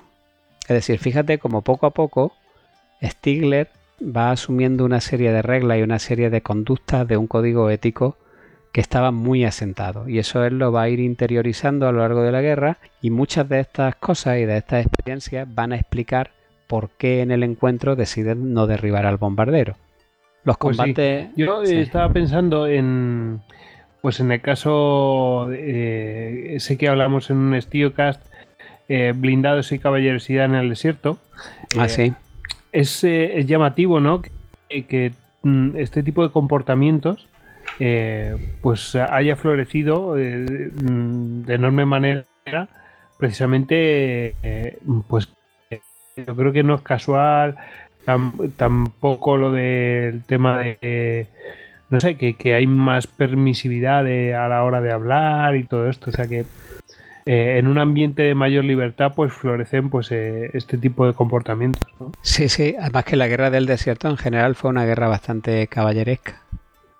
No se puede decir lo mismo de otros frentes, pero bueno, aunque incluso en el a eso me refiero. Pero en el libro también se cuentan cosas, anécdotas muy interesantes de jefe de la Lupafe como Lutzov, por ejemplo, que en un aeródromo ruso se negó a que un pelotón de la Waffen SS que se presentó allá por miembros de su personal de tierra para ir a fusilar judíos o, lo que fuera, o bueno, ellos no lo dijeron, pero Lutzov se lo imaginó y se enfrentó a ellos y les dijo que ni hablar, que eso, que de allí no se llevaban a nadie. Bueno, hay bastantes anécdotas de esas, se cuentan en el libro. Y claro, Galland tuvo que tirar de él, y porque Adolf Galland ya era el general de la caza de la Luftwaffe, y tuvo que tirar de Lutzov para que no se metiera en lío y no lo procesasen o no lo metiesen en un consejo de guerra. Por supuesto, lo, le quitaron el mando de, del ala, pero bueno, él por eso lo, se quedó como segundo de Galán y no le pasó nada, pero la cosa estuvo en un tri y la anécdota se cuenta, se cuenta muy bien en el libro. ¿Eh? Que lo podían haber liquidado ahí mismo, como se Eh, la sí, gastaban esa sí, gente. o en un consejo de guerra o vete tú a saber. Pero el tío se negó y dijo que ninguno de sus hombres se iba a prestar a eso. Y es muy gracioso porque incluso como habían venido en un Ju-52 de estos trimotores, le sugiere que no cabreara mucho a los pilotos, que, que nunca habían tenido la, la oportunidad de derribar a, a un Ju-52. Bueno, el, el que no, que nos dispersamos. Bueno. El caso, el caso es que el, el caso es que lo- los combates aéreos que, que, que cuenta, que narran el desierto y las tácticas, generalmente contra los P-40, porque la Fuerza Aérea del Desierto Británica tenía muchos P-40 norteamericanos, que son los de los de los tigres, los de los tigres voladores, los famosos son estos P-40 que llevaban en la boca de tiburón pintada. Pues son, la verdad es que son muy interesantes también desde el punto de vista táctico, cómo había que enfrentarse a ellos, porque claro, tenían ocho ametralladoras y eso tenía una potencia de fuego grandísima, pero bueno, el BF-109 tenía otra ventaja. Y Stigler cuenta también tramas de algunos pilotos que supuestamente engañaban con reclamaciones de victorias falsas, de esto hay también un caso bastante grande y entonces es muy interesante ver cómo los jefes tratan esto, que no afecte a la propaganda, pero tampoco a la moral, pero a ver cómo castigan. Es una trama bastante interesante en la que él se ve envuelto también, de hecho. Y bueno, esto va a durar así hasta, hasta el, el Alamein. Es muy interesante su primer encuentro con Marseille, que era también del mismo ala, aunque estaba en otro escuadrón, que por entonces era un gran héroe en Alemania y al que admiraba. Y entonces, cuan- recién llegado Stigler al aeródromo, eh, Schroeder, que es este, piloto que los trae desde Sicilia, pues le había concertado una cita en el bar del tercer escuadrón para que pudiese conocerlo. Y entonces cuando Frank entró en la tienda del bar, pues Marcel estaba jugando al ajedrez con un cabo sudafricano prisionero que se había hecho amigo suyo, que era el cabo Matthew Letuku. Y un- bueno, pues un rato más tarde, después de haber ingerido ya una botella de coñac entre Marcel, eh, y Frank, pues eh, ya empezó a darle consejos. Por ejemplo, le dijo Marcel a Stigler, dispara lo más cerca posible, desde unos 70 metros o menos, bebe mucha leche, buena para los ojos, mira al sol durante unos minutos cada día para desarrollar la tolerancia, fortalece tus piernas y los músculos del abdomen de modo que puedas soportar más G, bueno, una serie de cosas. El- la cosa es que eh, Franz, por ejemplo, Stigler, que eh, se moría por preguntarle si eran ciertas, pues un montón de historias y de rumores que rodeaban a su persona en Alemania. Y al final atinó a hacerle una pregunta. Y entonces le, le pregunta Stigler a Marseille, ¿es cierto que volaste sobre un aeródromo británico y le, y le arrojaste unas notas? Y Marcel se limitó a soltar una risilla culpable y la historia era que Marseille había derribado a un piloto británico que se llamaba Byers, que pese a sobrevivir al aterrizaje de emergencia en zona alemana, pues había sufrido unas, quemaduras terribles y eh, Marcel en persona, de hecho, lleva a Byers al hospital de campaña y allí los sanitarios que lo identifican, es decir, que identifican al prisionero, pues le, le dan los datos a Marseille. Y Marseille esa misma tarde coge el avión y vuela a través de todos los cinturones de artillería antiaérea británica para lanzar sobre el aeródromo de Bayers una nota dirigida a, a sus amigos pilotos. Y la nota decía que Bayers se hallaba gravemente herido, pero que estaba bien atendido. Dos semanas más tarde, cuando Bayers muere a causa de la herida, Marcel se sintió tan mal que volvió a volar de vuelta otra vez a través de los cinturones de la antiaérea al aeródromo británico y les volvió a arrojar otra nota en la que bueno pues le notificaba a los amigos de Bayers que les enviaba su más profunda condolencia había porque fallecido. había fallecido. Y aunque este gesto le había ganado el respeto tanto de pilotos alemanes como aliados, la verdad es que a, a Göring, que se enteró, le sentó como un tiro. Y a Marcel, bueno, le daba exactamente igual. Y le dijo a Stigler al respecto una frase también que, pues, que se va a incorporar a ese código de Stigler. Le dijo, solo tenemos que responder ante Dios y ante nuestros camaradas. Como diciendo lo demás, da igual. Y claro, a, la pregunta de Marcel, por, por haber hecho esa referencia a Dios, pues Marcel le confesó que él también era católico. Y entonces, él, poco después, el 31 de mayo, consiguió Franz su primera victoria en el desierto y entonces ahora le tocó a Roedel darle otra, otra nueva lección a Stigler y lo cuenta así en el libro. Dice Stigler, Roedel preguntó cómo había ido la misión. He conseguido mi primera victoria, señor, le dijo Stigler. La sonrisa de Roedel fue desapareciendo poco a poco. Franz se preguntó si había hecho algo que estuviese fuera de lugar. Y yo he conseguido dos, añadió Vogel. Vogel era el que, el que había volado la misión con Stigler. Roedel no parecía estar impresionado. Preguntó si había habido alguna pérdida. Tres, replicó Vogel. Fluder, Krenske y Gromotka. Los pilotos perdidos eran del sexto escuadrón. Fluder era el líder del escuadrón y amigo de Roedel. Frank le dijo a Roedel que había visto estallar los BF-109 de Fluder y Krenske y que estaba seguro de que ambos habían muerto. Entonces, ¿de qué os sonreí? preguntó Roedel con los ojos cargados de emoción. De su primera muerte, o sea, de la primera victoria de, de, Stigler, ¿no? Pero Vogel, pues, responde de su primera muerte. Y entonces Roedel dice, vosotros conseguís victoria, no muertes. No has aprendido nada, le dice Roedel a Vogel. Y volviéndose a Stigler, le dice, tú disparaste contra una máquina, no contra un hombre. Es decir, poco a poco le van calando ese código ético ¿no? de que estamos hablando. Y a finales de septiembre de 1942, pues Frank obtiene un permiso para ir a Alemania y cuando en noviembre se le agotaba, pues recibe órdenes de que ya no tenía que ir a... se había producido la batalla del Alamein y ya no tenía que ir a África, sino que su nuevo destino iba a estar en Sicilia porque la JG-27 había sido trasladada parte a Sicilia, la mayoría, el grueso, y otra parte se había quedado en Túnez, que es ya la, última parte de la guerra en el desierto, cuando los ingleses entran por el este y los americanos entran por el oeste. Y de ese modo entra la, etapa de Stigler en Sicilia. Ahí se las tendrá que ver con Patton y compañía, ¿no? Bueno, no, la verdad es que cuando llega Patton ya se tienen que ir. en esos meses antes de que entre Patton, cuando eh, se producen algunos hechos curiosos. La estancia de, Frank en Sicilia es también muy interesante porque mm, describe combates sobre el mar. De hecho, en uno de ellos es derribado y logra salir de la carlinga del avión cuando ya estaba sumergido a dos o tres metros bajo el agua del mar. Es bastante angustioso también esa parte. Y describe la vida en Sicilia, los combates con los primeros P-38 que veían, porque habían oído hablar de ellos, pero no lo habían visto nunca.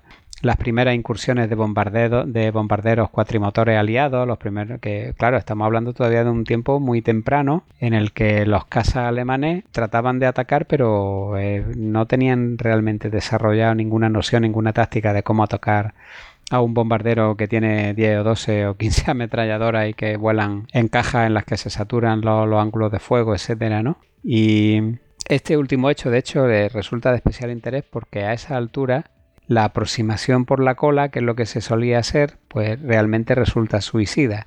Y lo cuenta así Stigler, lo voy a leer un poquito largo, pero yo creo que merece la pena porque cuenta pues, los problemas a los que empezaron a encontrarse los pilotos alemanes a la hora de atacar a los bombarderos. Dice, los cuatrimotores es una escuadrilla que ha bombardeado Sicilia y se retira otra vez a través del mar para a su base de Túnez. Entonces ellos que están en el sur de Sicilia los interceptan. Y entonces dice, los cuatrimotores se hallaban a varios kilómetros de distancia volando hacia la puesta del sol, es decir, hacia el oeste. Podía distinguir el color marrón mostaza de su fuselaje y sus panzas blancas. Volaban en una formación en caja, un dispositivo de 21 aviones que se integraban diagonal, como en escalones, hacia el cielo, y esto permitía a los ametralladores de los bombarderos darse apoyo mutuo.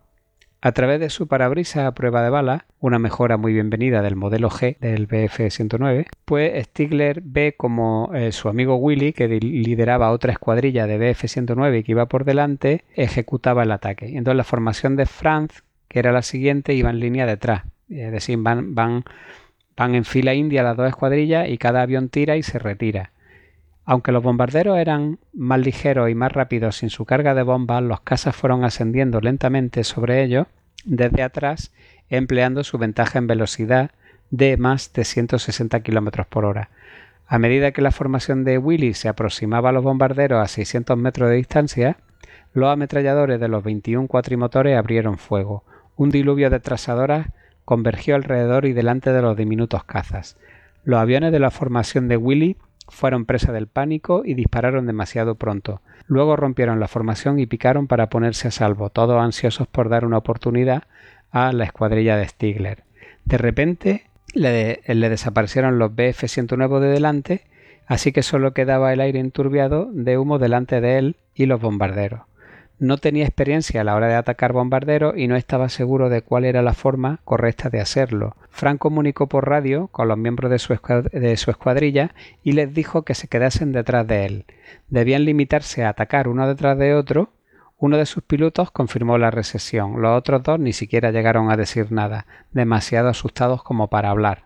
Comenzando a mil metros de los bombarderos, Frank se concentró en su arma, se alarmó al descubrir que atacar desde la cora era agonizantemente lento, él sabía disparar a 100 metros y luego romper el contacto, pero volar los primeros 900 metros para llegar a ese punto le llevaría 18 largos segundos. Claro, mientras toda la formación está disparando. ¿no? Frank apuntó a, los bombarderos más bajos, de modo que tanto él como su escuadrilla pudiesen salir del lugar lo más rápidamente posible. En dos segundos estaba a 900 metros, luego 800, 700, 600. Pudo ver que los laterales de los bombarderos mostraban estrellas blancas norteamericanas enmarcadas en círculos amarillos. Las tripulaciones de bombardeo también podían verlo y sus torretas ventrales y de cola abrieron fuego. 84 ametralladoras que lo buscaban como los focos a un actor en el escenario. Cada ametralladora escupía siete afiladas balas del calibre 50 por segundo. A 500 metros, con balas trazadoras silbando sobre la carlinga, Fran descubrió la horrible verdad de un ataque por la cola. Es imposible hacer esto sin resultar alcanzado. A 400 metros vio como la masiva envergadura de un B-17 ocupaba todo el círculo de su colimador. colimador es el punto de mira largó una ráfaga con su cañón durante un segundo antes de invertir su casa en un giro y romper el contacto. Los pilotos que iban detrás de él hicieron otro tanto. Algunos dispararon, pero otros estaban demasiado asustados como para siquiera apretar el gatillo. O sea, fíjate en la dificultad ante la que de repente se encuentran que es que ni siquiera saben cómo meterle mano a los bombarderos. O sea, están teniendo un problema eh, grande, porque es la época en la que los bombarderos empiezan también a hacer sus incursiones en Europa de un modo ya importante. Es cuando desembarca la octava Fuerza Aérea en Inglaterra y cuando empiezan a organizarse las grandes misiones. La narración de este ataque es muy ilustrativa porque los alemanes vieron que tenían entre manos un problema de táctica a la hora de enfrentarse a, a formaciones de bombarderos y el resultado de este desastroso ataque, la verdad es que levantó bastante ampollas y resonó en las instancias superiores de mando de la Luftwaffe, y ese fue precisamente la causa de que Franz Stigler y Adolf Galland se conociesen, porque eh, Galland, que como hemos dicho era el general de la casa, pues había acudido a Sicilia para entrevistarse con Franz y Willy, que eran los líderes de la escuadrilla que habían protagonizado el ataque que hemos visto anteriormente, para que le contasen un poco por qué habían actuado así y, cuáles eran los problemas a los que se estaban enfrentando. Y entonces Galland iba acompañado de, su buen amigo Lutzov, que ya hemos dicho que lo había puesto de, segundo para evitarle problemas con la SS por lo que había hecho en la base del Frente del Este, y que además era enemigo declarado de Goering. De hecho, dicen que fue Lutzov el que le puso el mote del gordo, que era como lo conocían en la Luftwaffe, y, a, y a ambos le, le acompañaba Roedel, que era el jefe de la base de Trapani en Sicilia, pero que también era amigo de Galan y amigo de Lutzov. Y entonces, bueno, Galan le preguntó a Stigler y a Willy el porqué de, tamaño chasco y tras varias vacilaciones Frank se desinhibió y le dijo a Galan que atacar desde atrás era una locura, que era un suicidio, que era eran demasiados segundos volando bajo el fuego enemigo y que con eso solo iban a conseguir que los matasen. Fran sugirió que la aproximación debía ser de frente y a toda velocidad. Y cuando eh, dijo eso, Galan pegó un puñetazo a lo alto de la mesa, como de, victoria, y dijo eso mismo es lo que yo he sugerido en las reuniones de táctica con los expertos y estos me habían dicho, eso le dice Galan a Stigler, que sería demasiado rápido y que no habría tiempo de disparar, porque claro, hay que sumar la velocidad del bombardero a la velocidad a la que llega el casa. Entonces los expertos decían que no funcionaría esa táctica porque al avión no le iba a dar tiempo a disparar o tendría un segundo o fracciones de segundo para disparar porque la, teoría era disparar a la cabina para darle a los pilotos o al cuadro de mando. Y entonces cuando le dijo eso, pues Stigler le respondió un buen piloto encontrará la manera. Y, es, a Galán se le iluminaron los ojos, fue una respuesta que le encantó. Y bueno, pues ya viendo que, la, que más o menos eh, Galán había podido sacar algo en claro de, esto que había pasado en Sicilia, pues Roedel, que estaba sentado con, con Lutzoff y con, y con Galán, le mira a Stigler y a Willy y le hace gestos como que va, ya se pueden ir, ¿no? Ya se pueden retirar. Y entonces antes de eh, marcharse, Frank se vuelve y le espeta a Galán, Señor, ¿es cierto que en España volaste en bañador? Y claro, Galán se partía de risa y asintió. Y entonces Fran le dijo, nosotros éramos los que entregábamos vuestras balas. Y claro, eh, Galán se, sonrió mucho y le dijo, coged una silla y sentaros con nosotros. Y se volvió y le dijo a Lutzov, vaya, parece que tenemos aquí a un viejo camarada. Y ese fue el principio de una magnífica amistad entre Stigler y Galán que, que duraría hasta la muerte de Galán en 1996. De hecho, Stigler y Galán tuvieron la costumbre durante toda su vida de llamarse al menos una vez a la semana por teléfono. Pues sí, eso sí que es mucha cercanía. Una sí, es que, la, que la, la, guerra marca mucho. Sí. Bueno, el hecho es que. Y además no es como ahora que te llamas al móvil, ¿no? De que... Sí, sí, no. Entonces claro, tenías era, que quedar, saber. Era conferencia. Dónde estaba cada uno en su casa. Claro. Bueno. claro. fin. Bueno, pues el, el, 8 de mayo de 1943 tiene lugar en el aeródromo de Trapani en Sicilia, que era donde estaba Stigler, ya lo hemos dicho, uno de los hechos que a mí personalmente más me ha impactado del libro, que es la, la llegada de los últimos aviones supervivientes de la, de la JG-77 del ala de caza, que venían de Túnez a tumba abierta tratando de huir de la derrota del norte de África que se produjo la rendición creo que fue cuatro o cinco días más tarde, el 12 de mayo o así. Y estos eran los últimos aviones que ya cuando solo quedaba Túnez y estaban rodeados, pues trataron de, de escapar los que pudieron y como pudieron.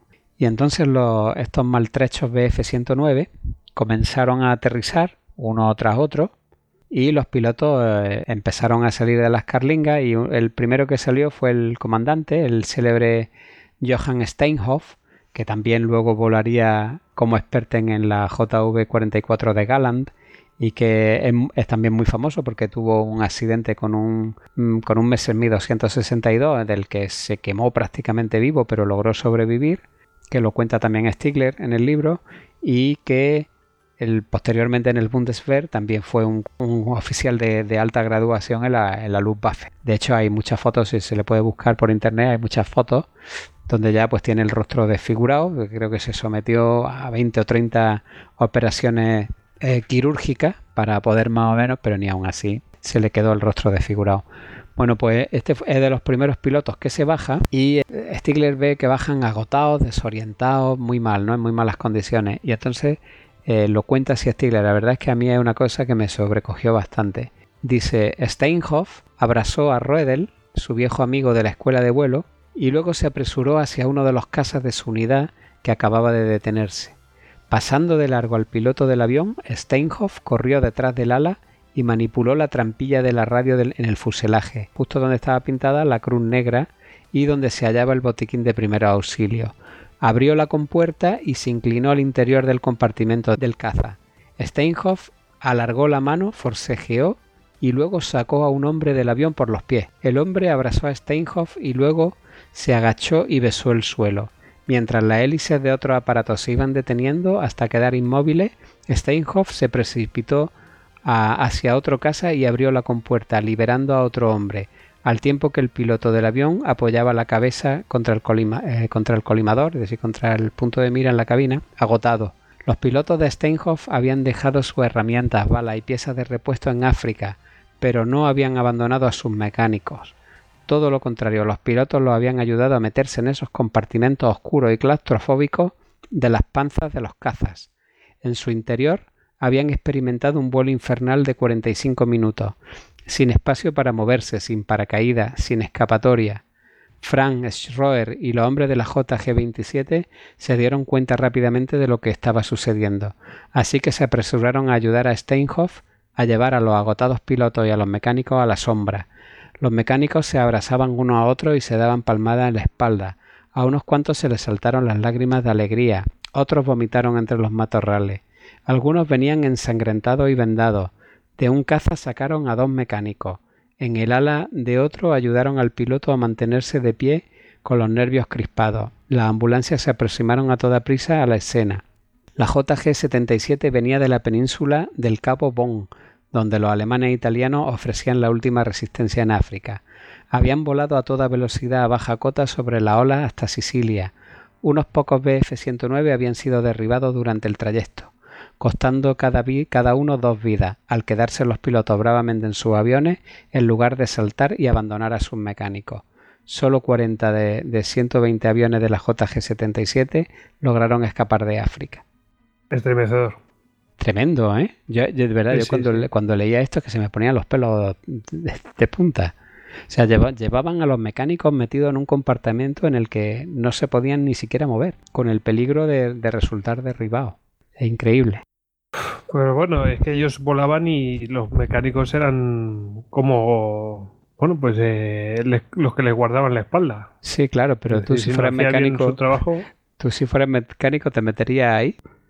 Claro. Ah, pregunta bueno, pero ¿qué, es lo que les esperaba? Eso es lo, que también hay que pensar. Sí, sí.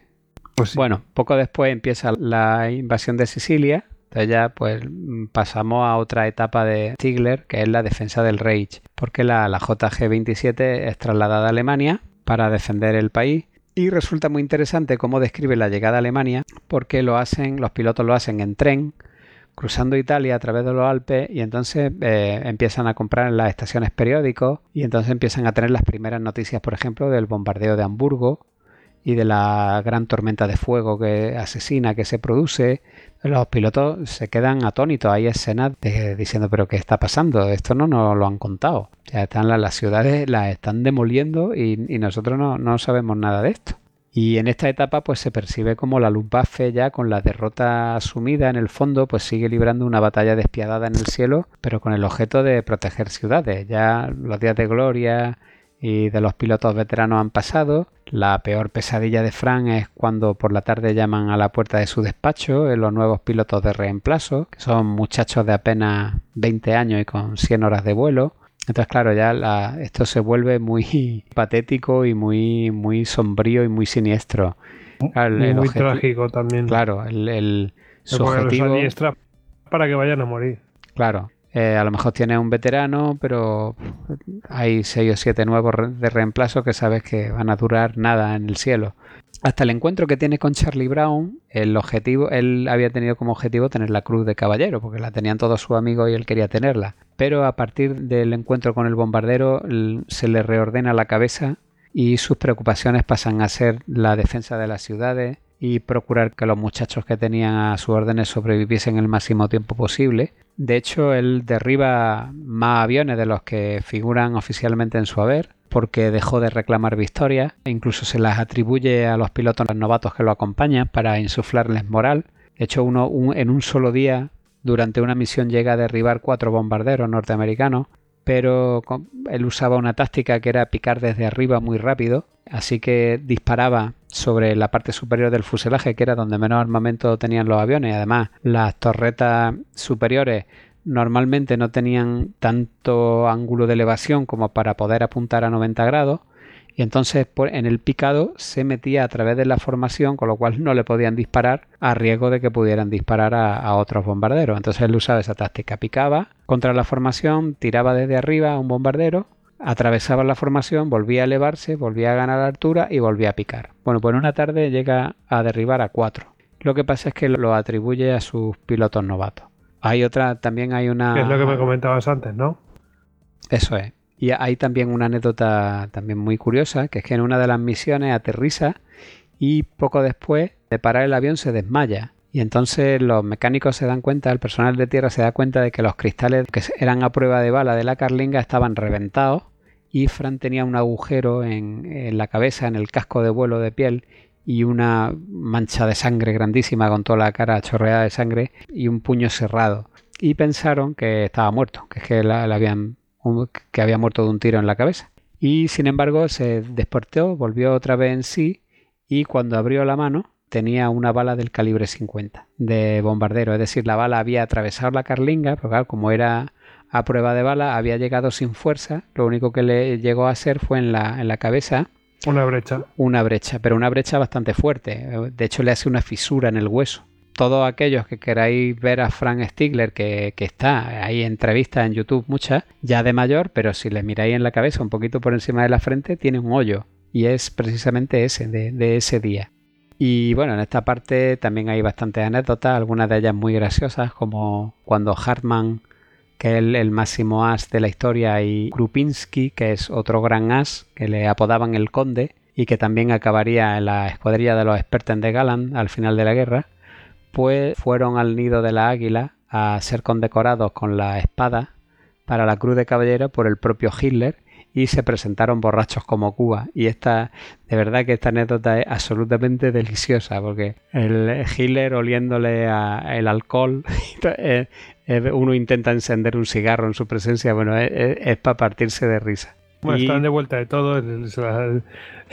Sí, sí, sí, bueno, claro, es que sí, sí, este ambiente raro de la guerra, sí, que, que, te, que te hace entrar en un surrealismo, venían del frente y pues se emborrachan y no piensan en otra cosa. Y también en esta parte describe el trato vil de Goering hacia sus pilotos, que los llama cobardes, le, les ponen contra la opinión pública alemana, y hay un creciente malestar entre los ASE y los pilotos importantes de caza de la Luftwaffe y cuenta con especial detalle un hecho del que yo no tenía mucho conocimiento ninguno que es el llamado motín de la Luftwaffe, que es que en realidad hubo una serie de oficiales como Lutzow, Trautlov, Steinhoff, Redel que, y otros que quedaron en un despacho con Goering para tratar de hacerle entender que debía dimitir.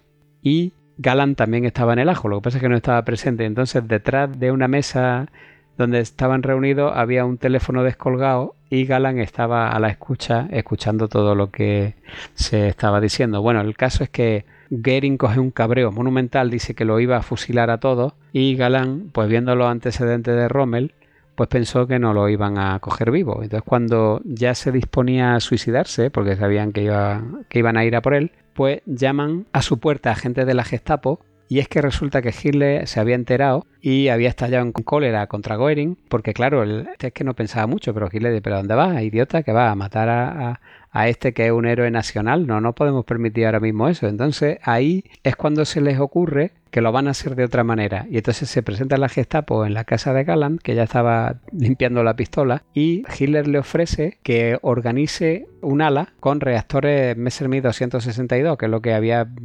venido pidiendo durante tanto tiempo, que esos reactores en vez de cazabombarderos se convirtiesen en cazas y que reclutase a quien quisiese. Entonces, claro, ¿cuál era el sentido de esto? El sentido era de esto era yo no lo voy a matar, vamos a dejarlo que organice un chiringuito y ellos mismos se morirán en el aire. Además, claro, y además va a reunir a sus amiguetes que son los amotinados, con lo cual nos quitamos el problema rápido de en medio. Y ese es el origen de la famosa JV-44, la unidad de los Sperten, que estuvo luchando hasta el final, hasta el mismísimo final de la guerra, con los reactores en el Messerschmitt 262. Fíjate. Y cómo. Claro. Y, eh, y, a Gary siguiendo dando por saco y el último, ¿eh? el que más dura, macho. Sí, sí, sí. Es curiosísimo. Este, además lo cuenta con, detalle la, toda la reunión que tienen, cómo le plantean las cosas. Wow, jugándose el tipo, absolutamente. Eh, el motín de la Luftwaffe es un hecho bastante desconocido y bastante interesante. Y bueno, claro, ya una vez que Galán ha formado la, JV44, ahora lo que queda es llegar a ver cómo Frank Stigler llega a ser uno de los miembros de, y afortunados de los Sperten que volaron esos aviones. Bueno, pues meses antes, Franz había estado destinado en la escuela de vuelo de reactores por, por, su dilatada experiencia, lo habían escogido a él. Y en esa parte del libro cuenta pues todos los entresijos de este bonito, mortífero y problemático avión, en lo que no vamos a entrar porque eso ya lo vimos en un histocast, ¿te acuerdas? En el de cagada aérea, donde no lo dejamos en muy buen lugar, aunque señor, hablamos, hablamos del diseño y todos los problemas de los motores, pues, pues de todo eso habla... sí, sí, de los materiales y todo eso. Sí. Eso es, pues de todo eso habla Stigler en detalle. Y bueno, lo, lo que sí es curioso es cómo entró Stigler en la unidad de Galan. Porque resulta que también él era un apestado o un amotinado, como le llamaban a toda la camarilla esta que hizo el motín. lo habían echado de la escuela de vuelo de reactores porque en un bar una tarde de cerveza hizo unos comentarios inapropiados delante de un cadete que resultó ser uno de estos oficiales políticos que eran chivatos. No está la frase está en el libro, no recuerdo exactamente cuál fue la frase que dijo, pero el, director de la escuela pues se ve obligado a, a, expulsarlo. Y entonces pues claro, ya expulsado con la herida en la cabeza que tenía, que había revestido cierta gravedad, pues Stigler pensó que había llegado el momento de tomarse un descanso y por el desgaste psicológico y la, herida de la cabeza y entonces decide retirarse a una residencia alpina que tenía la Luftwaffe que se llamaba el Florida, una especie de resort donde los pilotos de la Luftwaffe descansaban. Pero entonces se entera de que su amigo Galan había formado la unidad y entonces lo llama por teléfono, Stigler a Galan, para integrarse, para decirle que él quería formar parte de eso. Y entonces Galan le contesta que vale, que, que lo va a consultar con Berlín lo consulta con Berlín, claro, en Berlín es encantado. Otro, otro amotinado para, para allá a ver si se mueren todos, ¿no? Eh, no, puso ninguna pega. Pero claro, Galan lo vuelve a llamar de vuelta y le dice que el problema es que solo podía ir si tenía avión, que si no tenía un avión que no fuera, porque es que no tenían aviones, que no, no iba a ser allí nada. Así que ni corto ni perezoso, Stigler se dirige a la fábrica de los, de los Messerschmitt 262 de hecho, cuando llega acababa de ser bombardeada, esto es curiosísimo, y en la que solo después del bombardeo en la línea de montaje había quedado uno un solo aparato intacto, los demás lo, habían reventado todos los bombarderos americanos. Entonces trata de convencer al director de la planta de montaje de que llevaba órdenes de llevarse el avión, pero cuando éste le pide los papeles, pues ya Frank se ve pillado y se sincera, y entonces le dice que, que él lo que pretendía era unirse a la escuadra al, al ala de Gallant y le dijo que qué prefería, que él se llevase el avión o que para seguir luchando o que o verlo destruido una hora más tarde con la siguiente oleada. Y e, ese argumento fue suficiente. Es decir, el, el de la fábrica dijo, vale, está bien, ya acabo de ver tus papeles, te puedes llevar el avión. Entonces, acabo de ver tus papeles. coge Stigler el avión, le echan combustible, le despega y aterriza en la base de Galan y así es como se convierte en un experten. Ahí está poco, un poco iniciativa, un poco corrupción, un poco. Un poco de todo, ya total que más daba si, si ya estaban en abril de 1945, ¿no? O sea, como ya era que. Y ya que más da. De hecho, la, él cuenta como la Lupafe ya ni siquiera luchaba en las bases, estaban todos metidos en los bosques con los aviones camuflados y si había combustible, pues utilizaban las autopistas como pistas de aterrizaje. O sea que ya estaban en las últimas. Pues, pues vaya, vaya panorama. Claro, así que en este último mes de combate, pues, con aviones de reacción, pues también es muy interesante porque cuenta varias misiones que tiene con los aviones de reacción en ataque a bombarderos y en ataque en, lucha en dogfight con cazas, sobre todo con P-51. Relata también el accidente que tiene Steinhoff, que es cuando se quema vivo, aunque sobrevive, y también los derribos de Lutzov, que muere, y de, y de el conde, que aunque es derribado logra, logra salvarse también. Y luego pues va contando como la JV-44 que no para de luchar, pues al final tiene que irse de Muni, tiene que retirarse al sur de Austria, ya casi pegando con Eslovenia, y cómo Galan pretende rendirse a los norteamericanos y entregarles los aviones, entonces cuenta cómo hay ahí una serie de, de negociaciones, etcétera, que es bastante curioso también. Y al final Stigler acaba hecho prisionero en los bosques cercanos a Berchtesgaden porque Galan le había dado permiso para irse, ya estaba harto, él dice, mira, esto ya está todo acabado. Galan le dice, hombre, espérate, que si nos rendimos a los americanos, pues lo mismo, pues nos salvamos todos antes que caer en manos de los soviéticos. Y, pero Galan, este, Stigler dice que se quiere ir a su casa ya y que no aguanta más. Entonces se, se coge una moto eh, no me acuerdo ahora cómo se llama, tiene un nombre muy peculiar. Esta, moto la habrás visto, que, que, la parte de delante es moto y la parte de atrás son orugas, que la, utilizaban mucho en los aeródromos para transportar la munición de los aviones, etcétera. Bueno, pues coge una moto de esa y se retira hacia el, hacia el oeste todo lo que puede hasta que se quede sin gasolina y luego pues se dedica a vagar por ahí por los bosques buscando a los americanos. De hecho se encuentra a partidas de la SS que lo podían haber colgado de una farola o haberlo fusilado en el acto y bueno, al final acaba encontrándose a los norteamericanos, se rinde y como era un piloto de caza y además había volado los reactores porque llevaba el libro de vuelo con él pues rápidamente lo, quieren para sacarle toda la información, etcétera. Y luego ya cuando termina la guerra, pues los tiempos de posguerra son durísimos. De hecho, el primer capítulo del libro empieza ahí, empieza en 1946 y más todavía para un antiguo piloto de caza que habían pasado de ser los grandes héroes a los grandes villanos y Stigler pues sobrevive como puede y trabaja de estajo para mantener a, su madre y a su novia y a comienzos de los años 50 Roedel le dice que se va a volver a organizar la Luftwaffe y que tienen una prometedora carrera por delante, pero Stigler había acabado muy quemado de la guerra, de, de todo lo que había visto, de recibir órdenes, etcétera, que era algo ya que no soportaba. Y entonces le ofrecen un puesto de trabajo en Canadá que el gobierno estaba desarrollando un nuevo caza reacción. Así que mm, se despide de su amigo en Alemania, cruza el Atlántico y se instala en Canadá. Pero cuando el gobierno aprueba el proyecto, inmediatamente después lo declara secreto. Con lo cual Stigler, que había sido un piloto enemigo, no podía participar en el proyecto. Así que se queda fuera, compuesto y sin novio, aunque sí con su mujer, que había ido con él. Y el caso es que, bueno, ah, deciden quedarse en Canadá y allí va a trabajar en factorías madereras en la costa del Pacífico, cerca de Vancouver, en un archipiélago. Y bueno, pues allí ya va a pasar el, resto de su vida. Y con esto pues llegaríamos al, reencuentro. ¿no? Muchos años después, él, se compra una avioneta Messerschmitt 108, que es la antecesora del 109, y con eso pues participa en espectáculos aéreos donde, donde él hacía de alemán en combates simulados que representaban la batalla de Inglaterra o representaban los combates en Europa. Se llega, llega a ser un poco famoso en los círculos y entonces lo invitan en 1985 al 50 aniversario del B-17 Fortaleza Volante qué está haciendo la Boeing en Washington, en el estado de Washington, que está allá al norte de California, por encima de Oregón. Claro, él sabía que... Sí.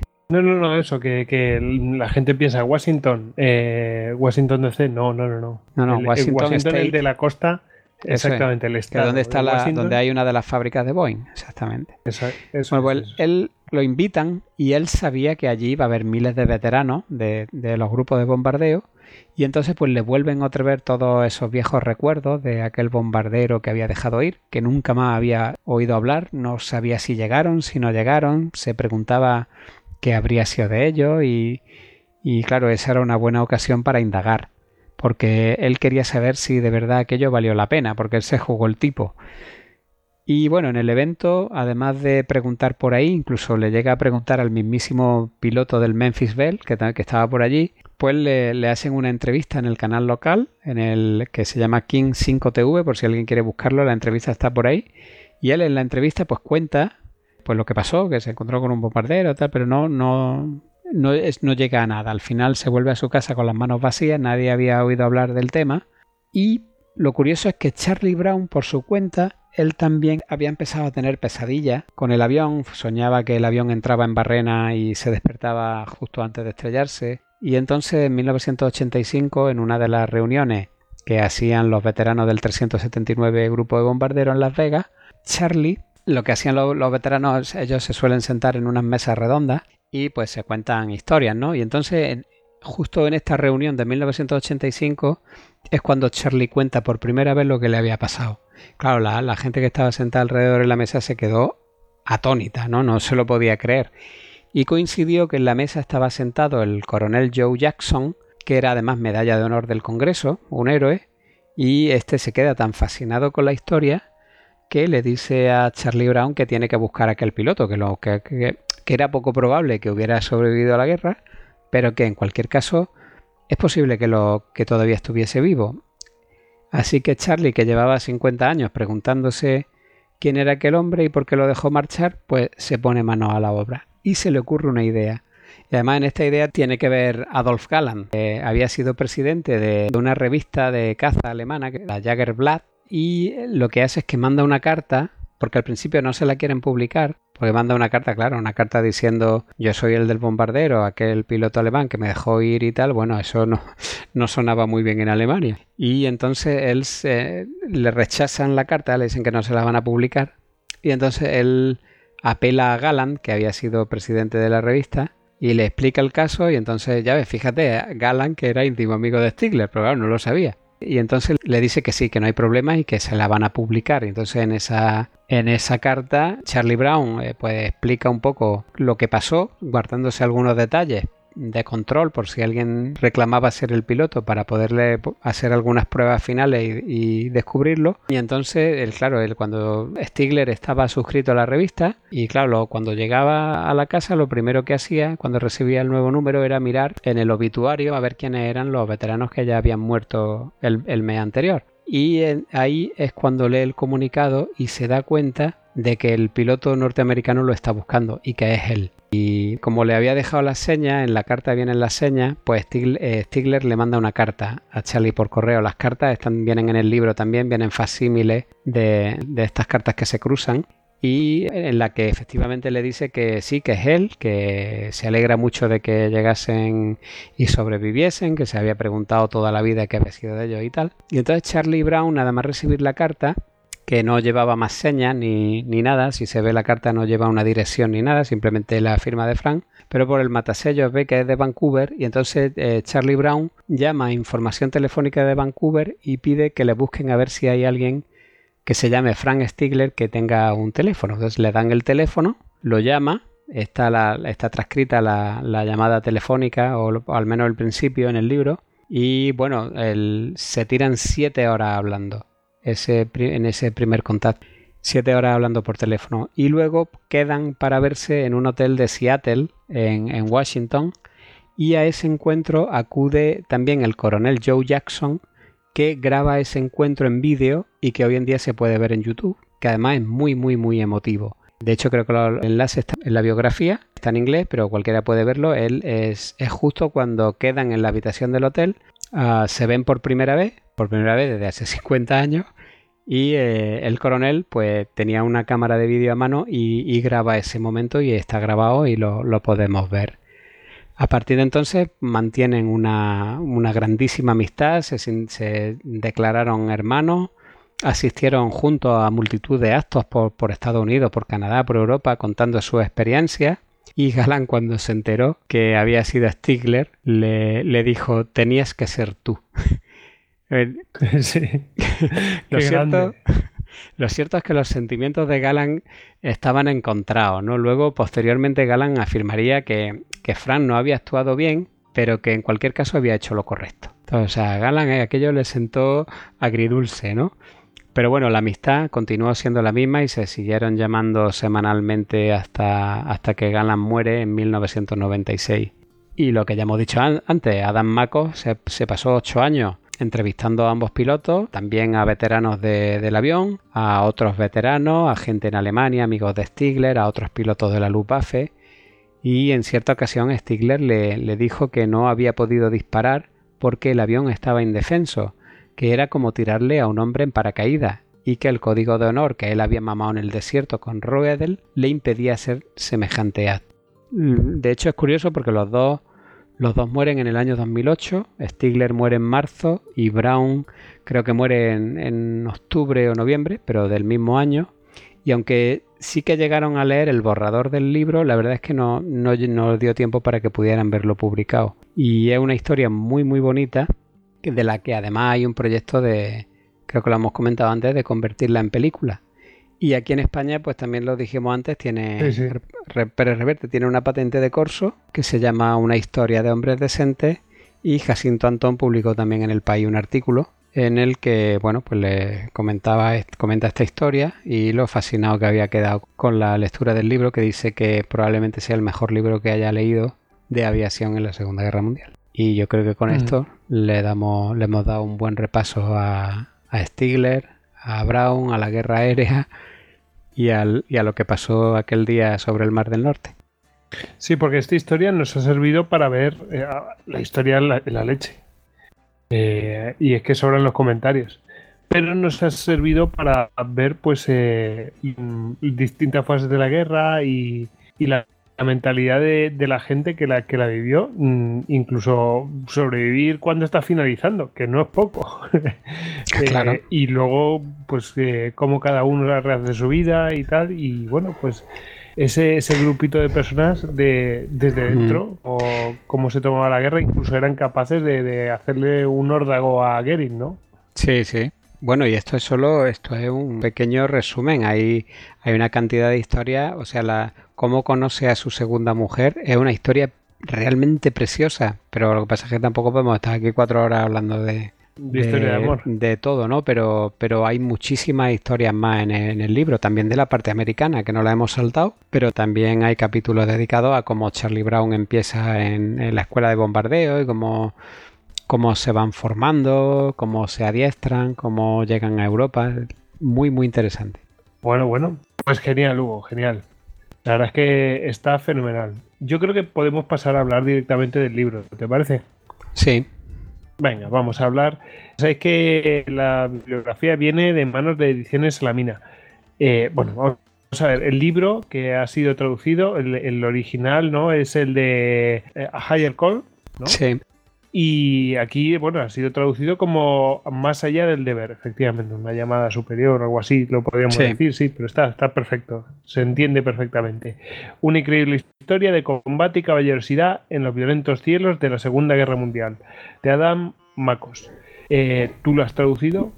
Eh, Y ahora mismo, creo que ahora cuando estamos grabando, esto va a salir... eh, tu, tu, tu, sale el día 14. Eh, está en preventa, ¿no?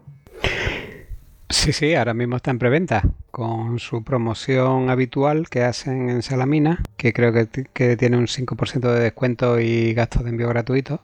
Sí, sí, lo he visto. Pero sí, para sí. cuando para cuando salga el programa ya posiblemente ya esté distribuido. Bueno, y eh, he visto que, que mencionabas que, se, que estaban las cartas en, en formato facímil y todo esto, ¿no? Eh, cuéntanos que, que- que el contenido del libro ya, bueno, has hablado un montonazo de, de cosas que tiene el libro, pero vamos, lo que veas que es necesario comentar, adelante. Sí, bueno, además de la de los facímiles de las cartas, hay también una viene la, la colección de fotografías de Franz Stigler, es decir, sale fotos en el desierto, en, con los BF-109, es una, una colección de fotos bastante interesante con los, los M262 y luego pues fotos ya de mayores de Charlie Brown y Stigler y luego también hay un facímil de ya al final del todo, en los últimos años, el gobierno de Estados Unidos revisa el caso y les concede las medallas que le iba a conceder.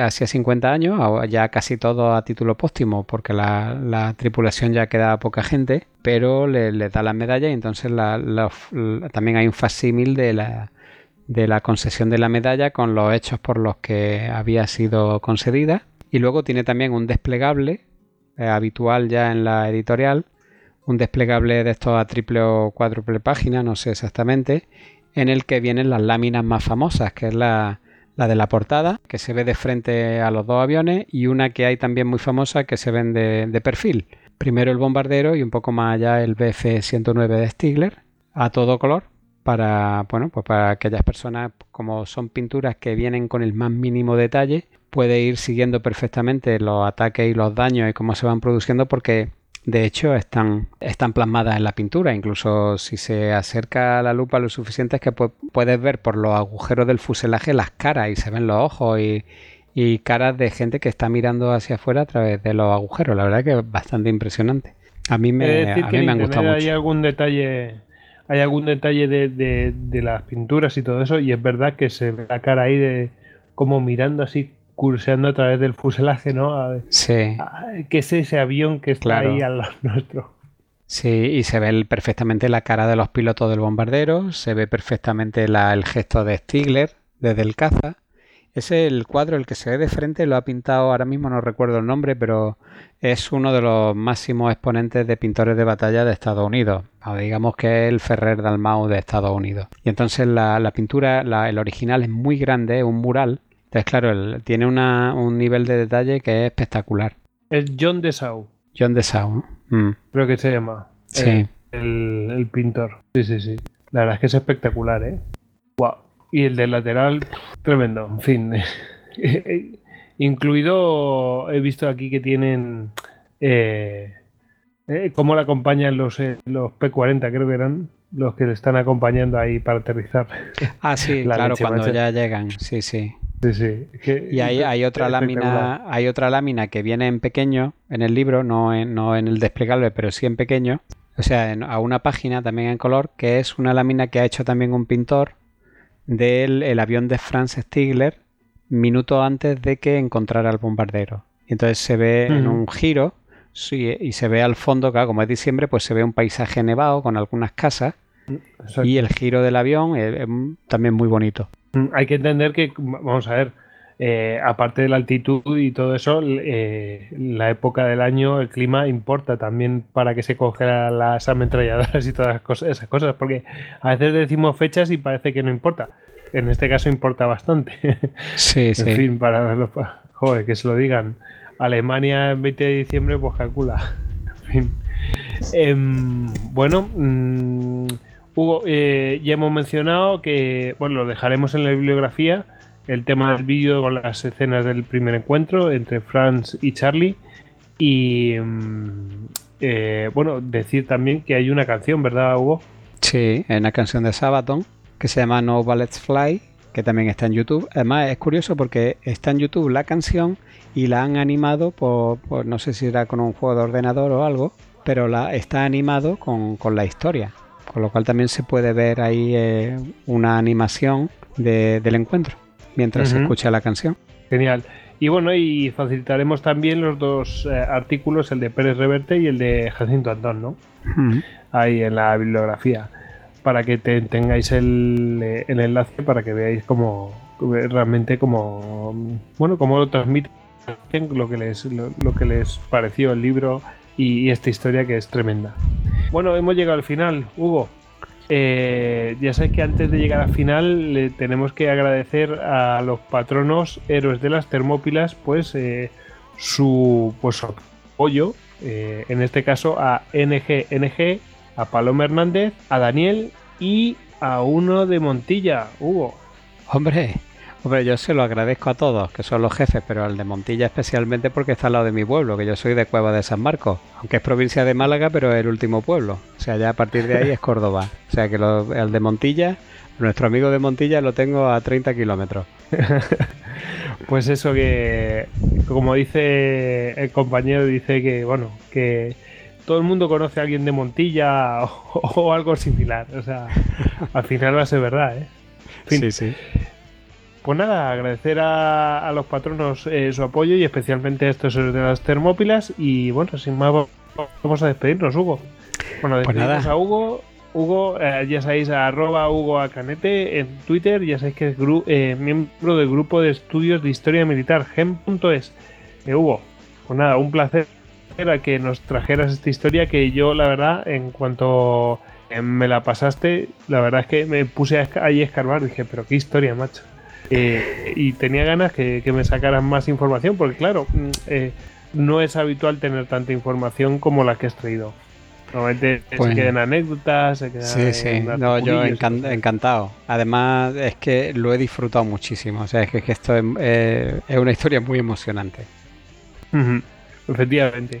Bueno, y me despido yo, arroba goyic barra bajas al duero, y ya sabéis que a todos nosotros nos podéis encontrar en las redes sociales, en istocast.com, en nuestra página web. Así que nada, Hugo, venga, ya, a despedirse. Vale. Hasta siempre. Agur. Sempre fidelis.